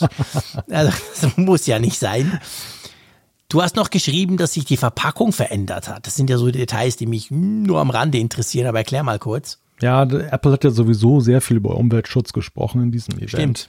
Das, das interessiert mich äh, durchaus. Ist schon seit längerem ja ein Thema, das sie sehr intensiv verfolgen. Es mhm. hat ja auch mit ihrer 2030-Strategie zu tun, dass sie bis dahin ja alles klimaneutral, ja. nachhaltig richtig und besser machen wollen. Und der Punkt, der sich jetzt da verändern soll, wo sie eine ganze Menge Plastik mit sparen, ähm, ist einer, der sicherlich auffallen wird, dass nämlich wohl diese, die, die Kartons nicht mehr in Folie eingepackt sein sollen. Krass. Okay. Also das iPhone ist ja schon länger nicht mehr. Wir haben ja dieses, dieses Papier inzwischen drüber und, und nicht mehr diese, diese Folie, die man da abziehen konnte, die, die immer so schön getönt hat, wenn man es ans Mikrofon gehalten hat. Aber das heißt, jetzt ist die Verpackung auch ohne Folie. Spannend. Ja. Sehr cool. Ja, ist ja, das macht aber wirklich viel aus. Stell dir mal ist, vor, die ja, Millionen Verpackungen. Ist ja nur wow. konsequent. Also wenn du mal ja, denkst, absolut, auch, auch, wie viel Verpackung da was am iPad zum Beispiel drum ist. Sie, sie, müssen halt jetzt nur einen Karton. Also ich glaube, die Folie hatte ja verschiedene ähm, Funktionen. Einerseits mhm. war sie auch ja so, glaube ich, so ein bisschen so ein Schutz, dass da keiner was rausnimmt aus dem Karton. Ja, genau. Aber sie hat natürlich auch das äh, Erlebnis. Du hast gerade das Auspacken genannt. Mhm. Ähm, generell würde ich auch sagen, dass zum Beispiel der Karton nicht verschmutzt ist. Apple hat immer immer mit hellen Kartons gearbeitet. Mhm. Wenn die natürlich keinen Schutz haben, dann haben die eher auch mal eine Schramme ja. oder, oder werden so Klar. dunkle Abriebflecken. Das ist natürlich so, glaube ich, die Abwägung gewesen, warum sie lieber im Inneren die Plastik weggelassen haben als außen drum. Klar, bisher, absolut. Und, und jetzt bin ich natürlich sehr gespannt, wie sie das ähm, lösen, ohne dass die jetzt naddelig aussehen, die, die Kartons. Mhm. Also da, das, äh, ja gut, sie, sie haben ja eh schon auf dunkle Kartons umgerüstet. Das ist, ja. das, also jetzt, Stimmt. das erklärt sich damit natürlich dann da auch. Fällt weniger auf, genau. Ja. Und jetzt ist die Frage, wie sind die halt dann verschlossen? Also ist dann so, ja. ein, so ein kleiner Clip dran oder äh, ist das so ein, ja, so ein. Du kannst ja auch mit Papier so eine Art Segel machen. Ja, ja genau. Sieht, so eingerastet so. dann. Ja, irgendwie. genau. Das, das, das wird schon klappen. Ab Freitag kann man das vorbestellen. Auch da, ab 24. September sind die verfügbar, also nächste Woche schon. Erstaunlich eigentlich, wir hatten ja viel über die Chip-Krise diskutiert. Jetzt kann man sagen, okay, vielleicht bei der Apple Watch, wobei da haben wir inzwischen, glaube ich, raus, rausgearbeitet, dass es wohl eher an anderen Dingen lag, quasi schon auch an Corona, aber eben eher, dass sie einfach irgendwie das Ganze noch geändert haben kurz vorher und drum ist das Ding noch nicht ready, aber die iPhones, die iPads, ähm, die kommen ganz normal in diesem üblichen Rhythmus, den wir uns inzwischen gewöhnt sind. Ich bin ja gespannt und das wird man ja ab Freitag schon sehen, ab diesem Freitag schon, wie dann so die Bestellzeiten hoch, also die Lieferzeiten hochschnellen. Weißt du? Hm. Das ist ja manchmal so ein kleiner Indikator. Ich meine, Apple sagt ja nicht, wie viele iPhone 13 zum Beispiel, dass es gibt oder iPhone 13 Pros. Aber da sieht man so ein bisschen dran, wenn, ich sag jetzt mal was, wenn, wenn du ja ganz früh am Morgen bestellst, am Freitag vorbestellst, dann kriegst du es ja in einer Woche, also am 24. Und vielleicht ist ja dann am Mittag so, dass es schon heißt, keine Ahnung, Mitte Oktober oder Ende Oktober. Das sind ja, ist ja natürlich Kaffeesatzleserei, aber daran würde man vielleicht so ein bisschen sehen, ob sie vielleicht ein bisschen weniger haben trotzdem oder so. Wir wissen es letztendlich nicht, aber der Releaseplan ist sportlich. Der ist in der Tat sportlich. Andererseits glaube ich, dass das iPhone auch jetzt einfach über die Tech-Bubble hinaus bei Apple jetzt auch auf die Finanzwelt, auf die Investoren eine solche Signalwirkung hat, dass sie mhm. im Vergleich zu Apple Watch und anderen Produktgattungen einfach, wenn sie es beeinflussen können, mehr Power auf das ja. iPhone und sein pünktliches Erscheinen legen. Definitiv. Weil es einfach psychologisch was auslösen würde. Stell dir mal vor, es wäre jetzt nicht die Apple Watch Series 7 gewesen, sondern das iPhone, wo sie sagen, later ja. this fall. Krass. Oh Gott, ja. das wäre, hätte ein Börsenbeben ausgelöst. Apple kriegt es nicht mehr hin, das iPhone zu liefern. Also deshalb glaube ich, hat das Der schon eine sehr große, Produkt. genau. Und dann ist halt die Frage, ist es wirklich, kriegen sie es voll skaliert, trotz allem? Oder ist es, wie du gerade beschrieben hast, dass sie, dass sie dann aber schon irgendwo dann auf Strecke ein bisschen mhm. Probleme haben? Wir werden das mal so ein bisschen beobachten. Mal schauen, ob ja. man da was rausfindet. Yo, dann lass uns zur. Wir müssen noch über Software sprechen. Und das war, es passte eigentlich ganz gut, weil das Apple-Event, das wäre jetzt dann quasi fertig gewesen. Und ähm, da war ja irgendwie Software. Klar, sie haben so gesagt, iPad OS 15, toll, schau mal beim iPad, wie supi-dupi. Aber sonst war das überhaupt kein Thema. Ja, in der Tat. Und es war ja eigentlich mal ganz gerne in Apple-Events gesagt worden, so jetzt äh, nochmal Erinnerung, wir bringen genau. jetzt iOS sowieso Schau heraus. Unser tolles iOS, genau. genau. Und jetzt kommt der Release-Candidate und nächste Woche könnt ihr es alle mhm. runterladen. Das macht Apple nicht mehr. Das musste man tatsächlich hinterher nachlesen das iOS 15, der große Update-Tag ist der kommende Montag, 20. September. Dann soll iOS 15 final erscheinen. Jetzt ist es ja schon als Golden Master oder als Release-Candidate genau. dann da für genau, alle also Tester. Gilt natürlich auch für iPadOS, für WatchOS 8, also all diese Versionen außer macOS, die kommen quasi nächsten Montag raus. Böse Zungen behaupten ja, gut, das ist im Unterschied zu anderen Jahren ja auch nichts, wo du drüber diskutieren musst an so einer Keynote iOS 15. Diese zwei Features die hat sogar der Tim Cook in einer Viertelsekunde erklärt. Also haben sie es einfach weggelassen, oder? Ja, ja, mag sein, keine Ahnung. Zu wenig Denkbar. News wert. Nein, also wir sind jetzt böse. Wir werden natürlich auch noch über iOS 15 oder iPadOS 15 sprechen. Nächste Woche werden wir da mal noch so ein bisschen ein Roundabout machen, was denn da eigentlich jetzt alles toll neu ist dran. Aber ja, es ist tatsächlich ein bisschen weniger, als es auch schon war. Ähm, wir müssen, wie immer in so einer Keynote-Besprechung, ja auch drüber sprechen, was denn eigentlich nicht kam. Da gibt es nämlich auch einiges. Genau. Der erste Punkt äh, wurde eigentlich mittlerweile auch schon fest erwartet, dass nämlich da neue AirPods rauskommen, die AirPods 3. Das war auch so, gell? Das war auch so ein, ich sag's jetzt mal, ein Leaker-Fail oder? Ja. Jetzt sprechen wir eigentlich über, über drei Leaker-Fails und über etwas, was ja klar war. Aber diese AirPods 3 war auch so eine Geschichte.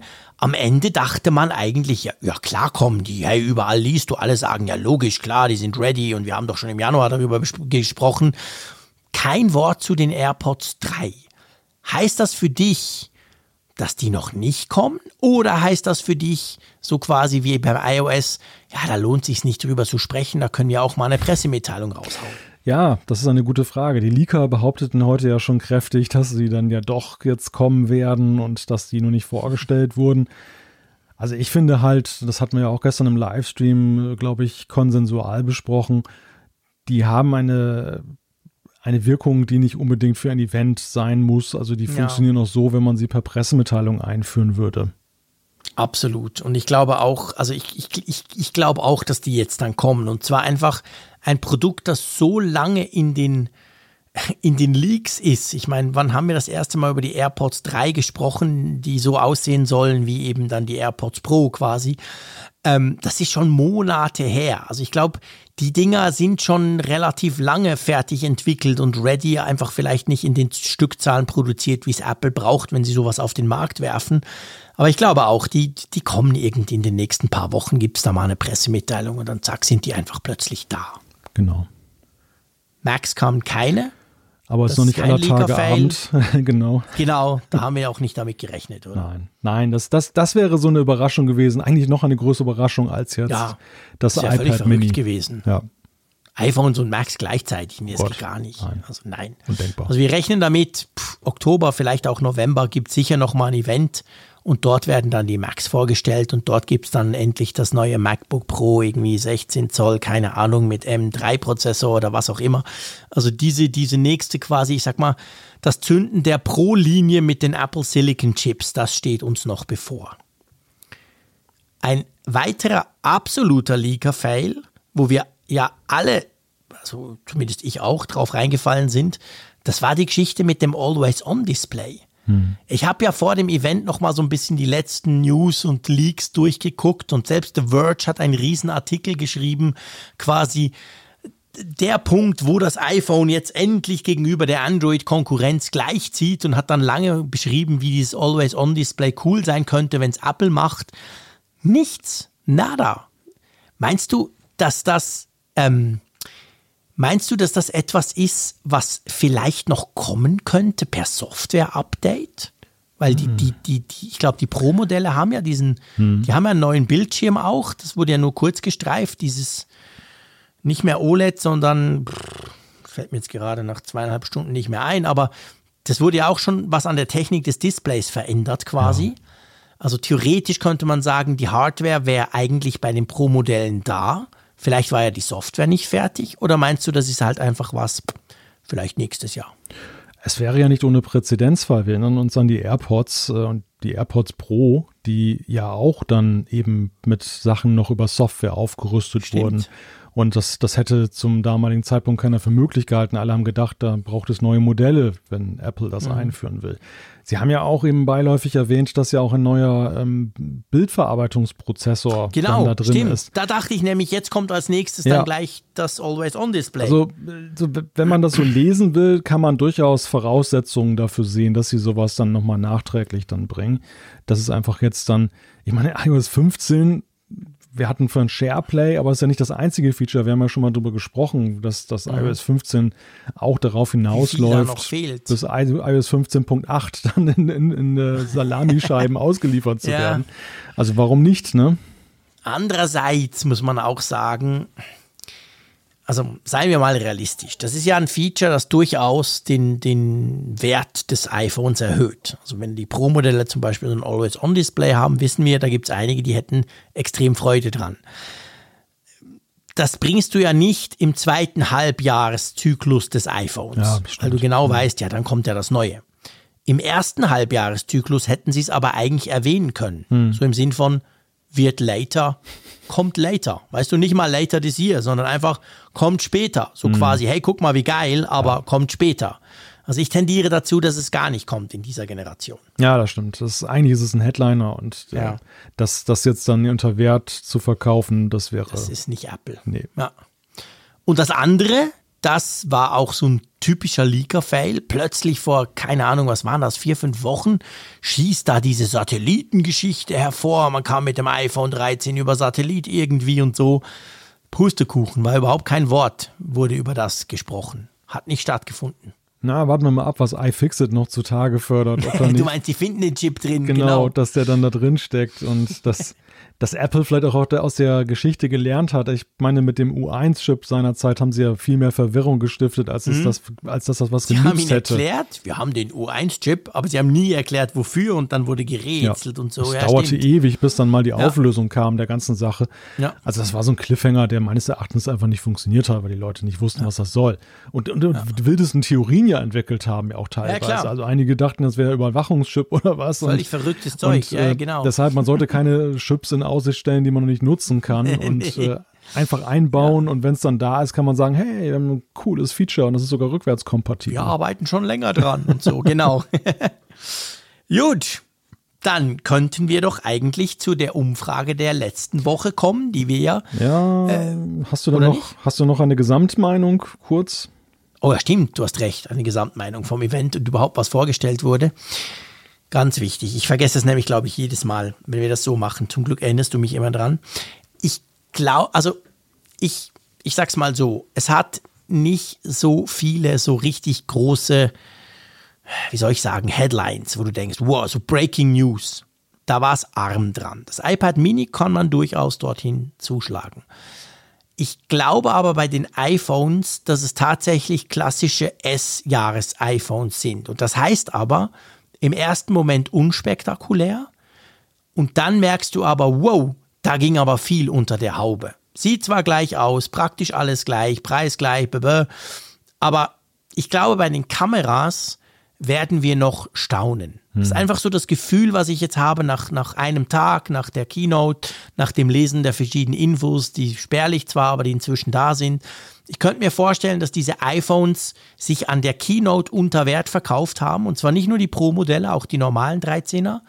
Und dann in den Tests, wenn man das dann testen kann, wenn das dann alle testen, stellt man fest, boah, Apple hat da richtig eine Schippe dazugelegt. Also ich könnte mir vorstellen, dass ich am Ende, wann immer das Ende dann ist, irgendwann, keine Ahnung, im November oder im Oktober, mit den iPhones sehr, sehr zufrieden bin oder mehr als jetzt.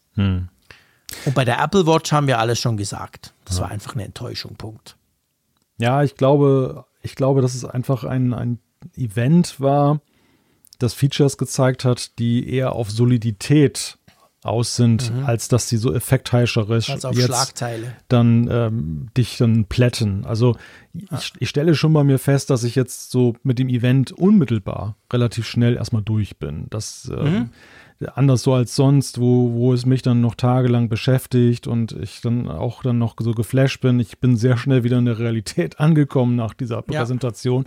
Aber das muss nichts heißen, denn ich glaube, diese, gerade das Thema Kamera, das, das sind Veränderungen stets gewesen, die ich im Alltag dann aber tatsächlich auch dauerhaft gespürt habe. Während Ja. andere Features, die auf den ersten Blick total geil sind, dann äh, ja sich dann auch schnell wieder relativieren und, und gehen dann halt so, du, du hast sie zwar gerne, aber ähm, die Sehr guter Punkt. bei den, bei den Fotos, das, das, das sind einfach Momente, die du damit festhalten kannst, die dich immer wieder begeistern. Ja.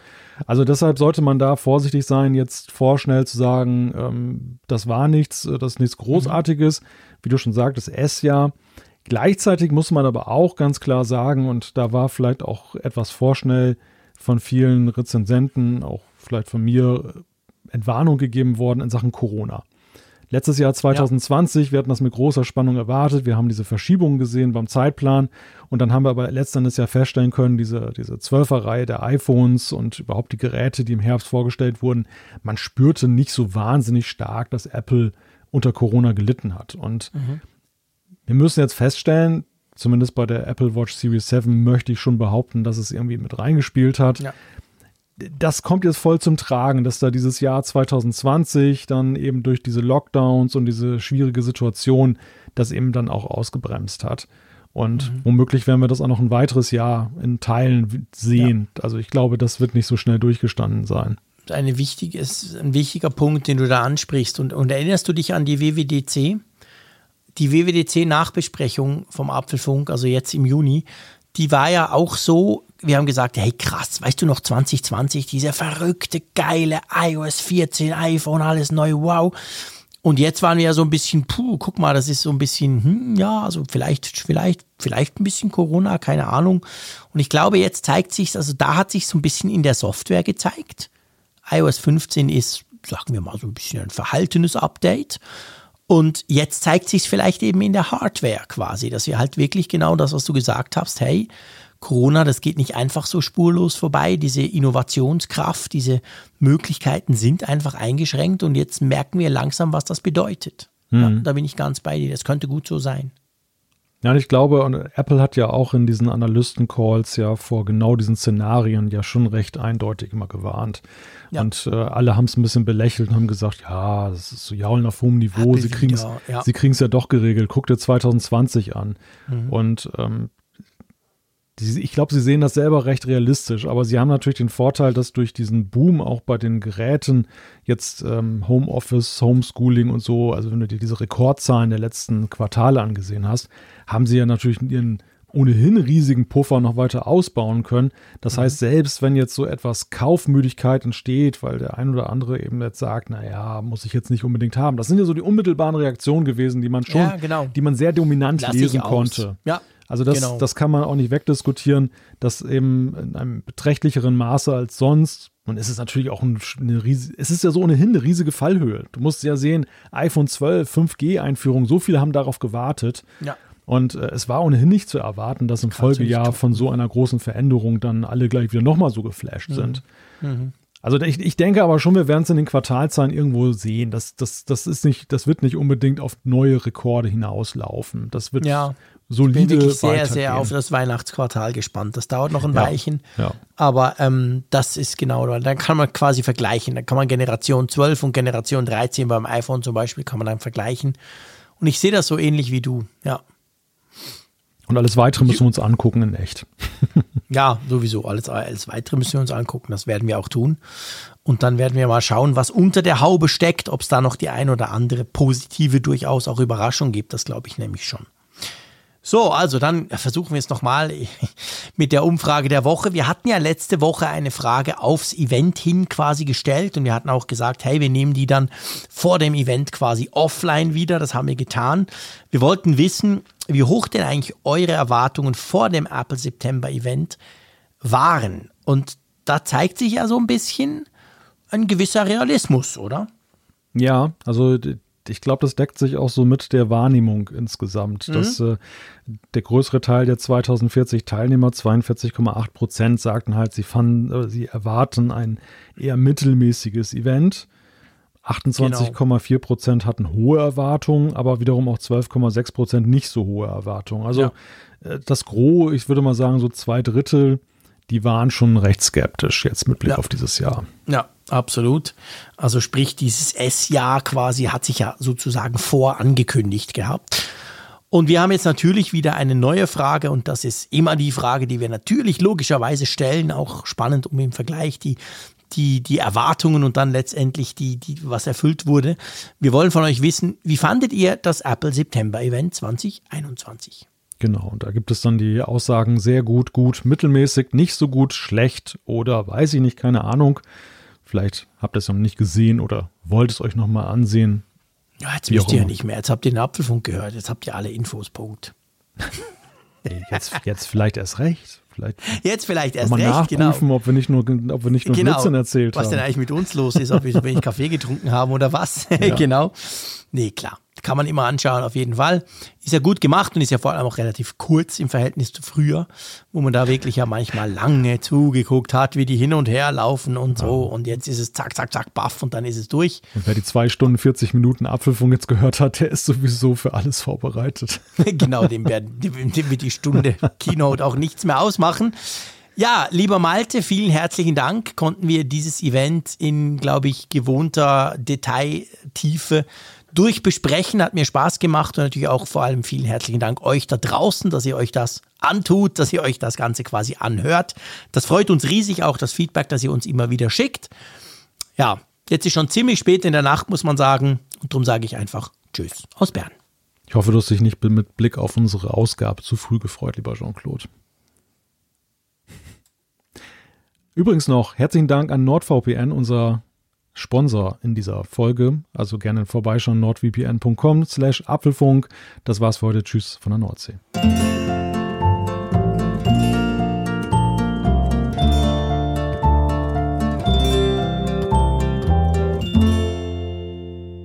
Immer auf Empfang mit Funkgerät, der App zum Apfelfunk. Lade dir jetzt Funkgerät für iOS und Android kostenlos im App Store und bei Google Play.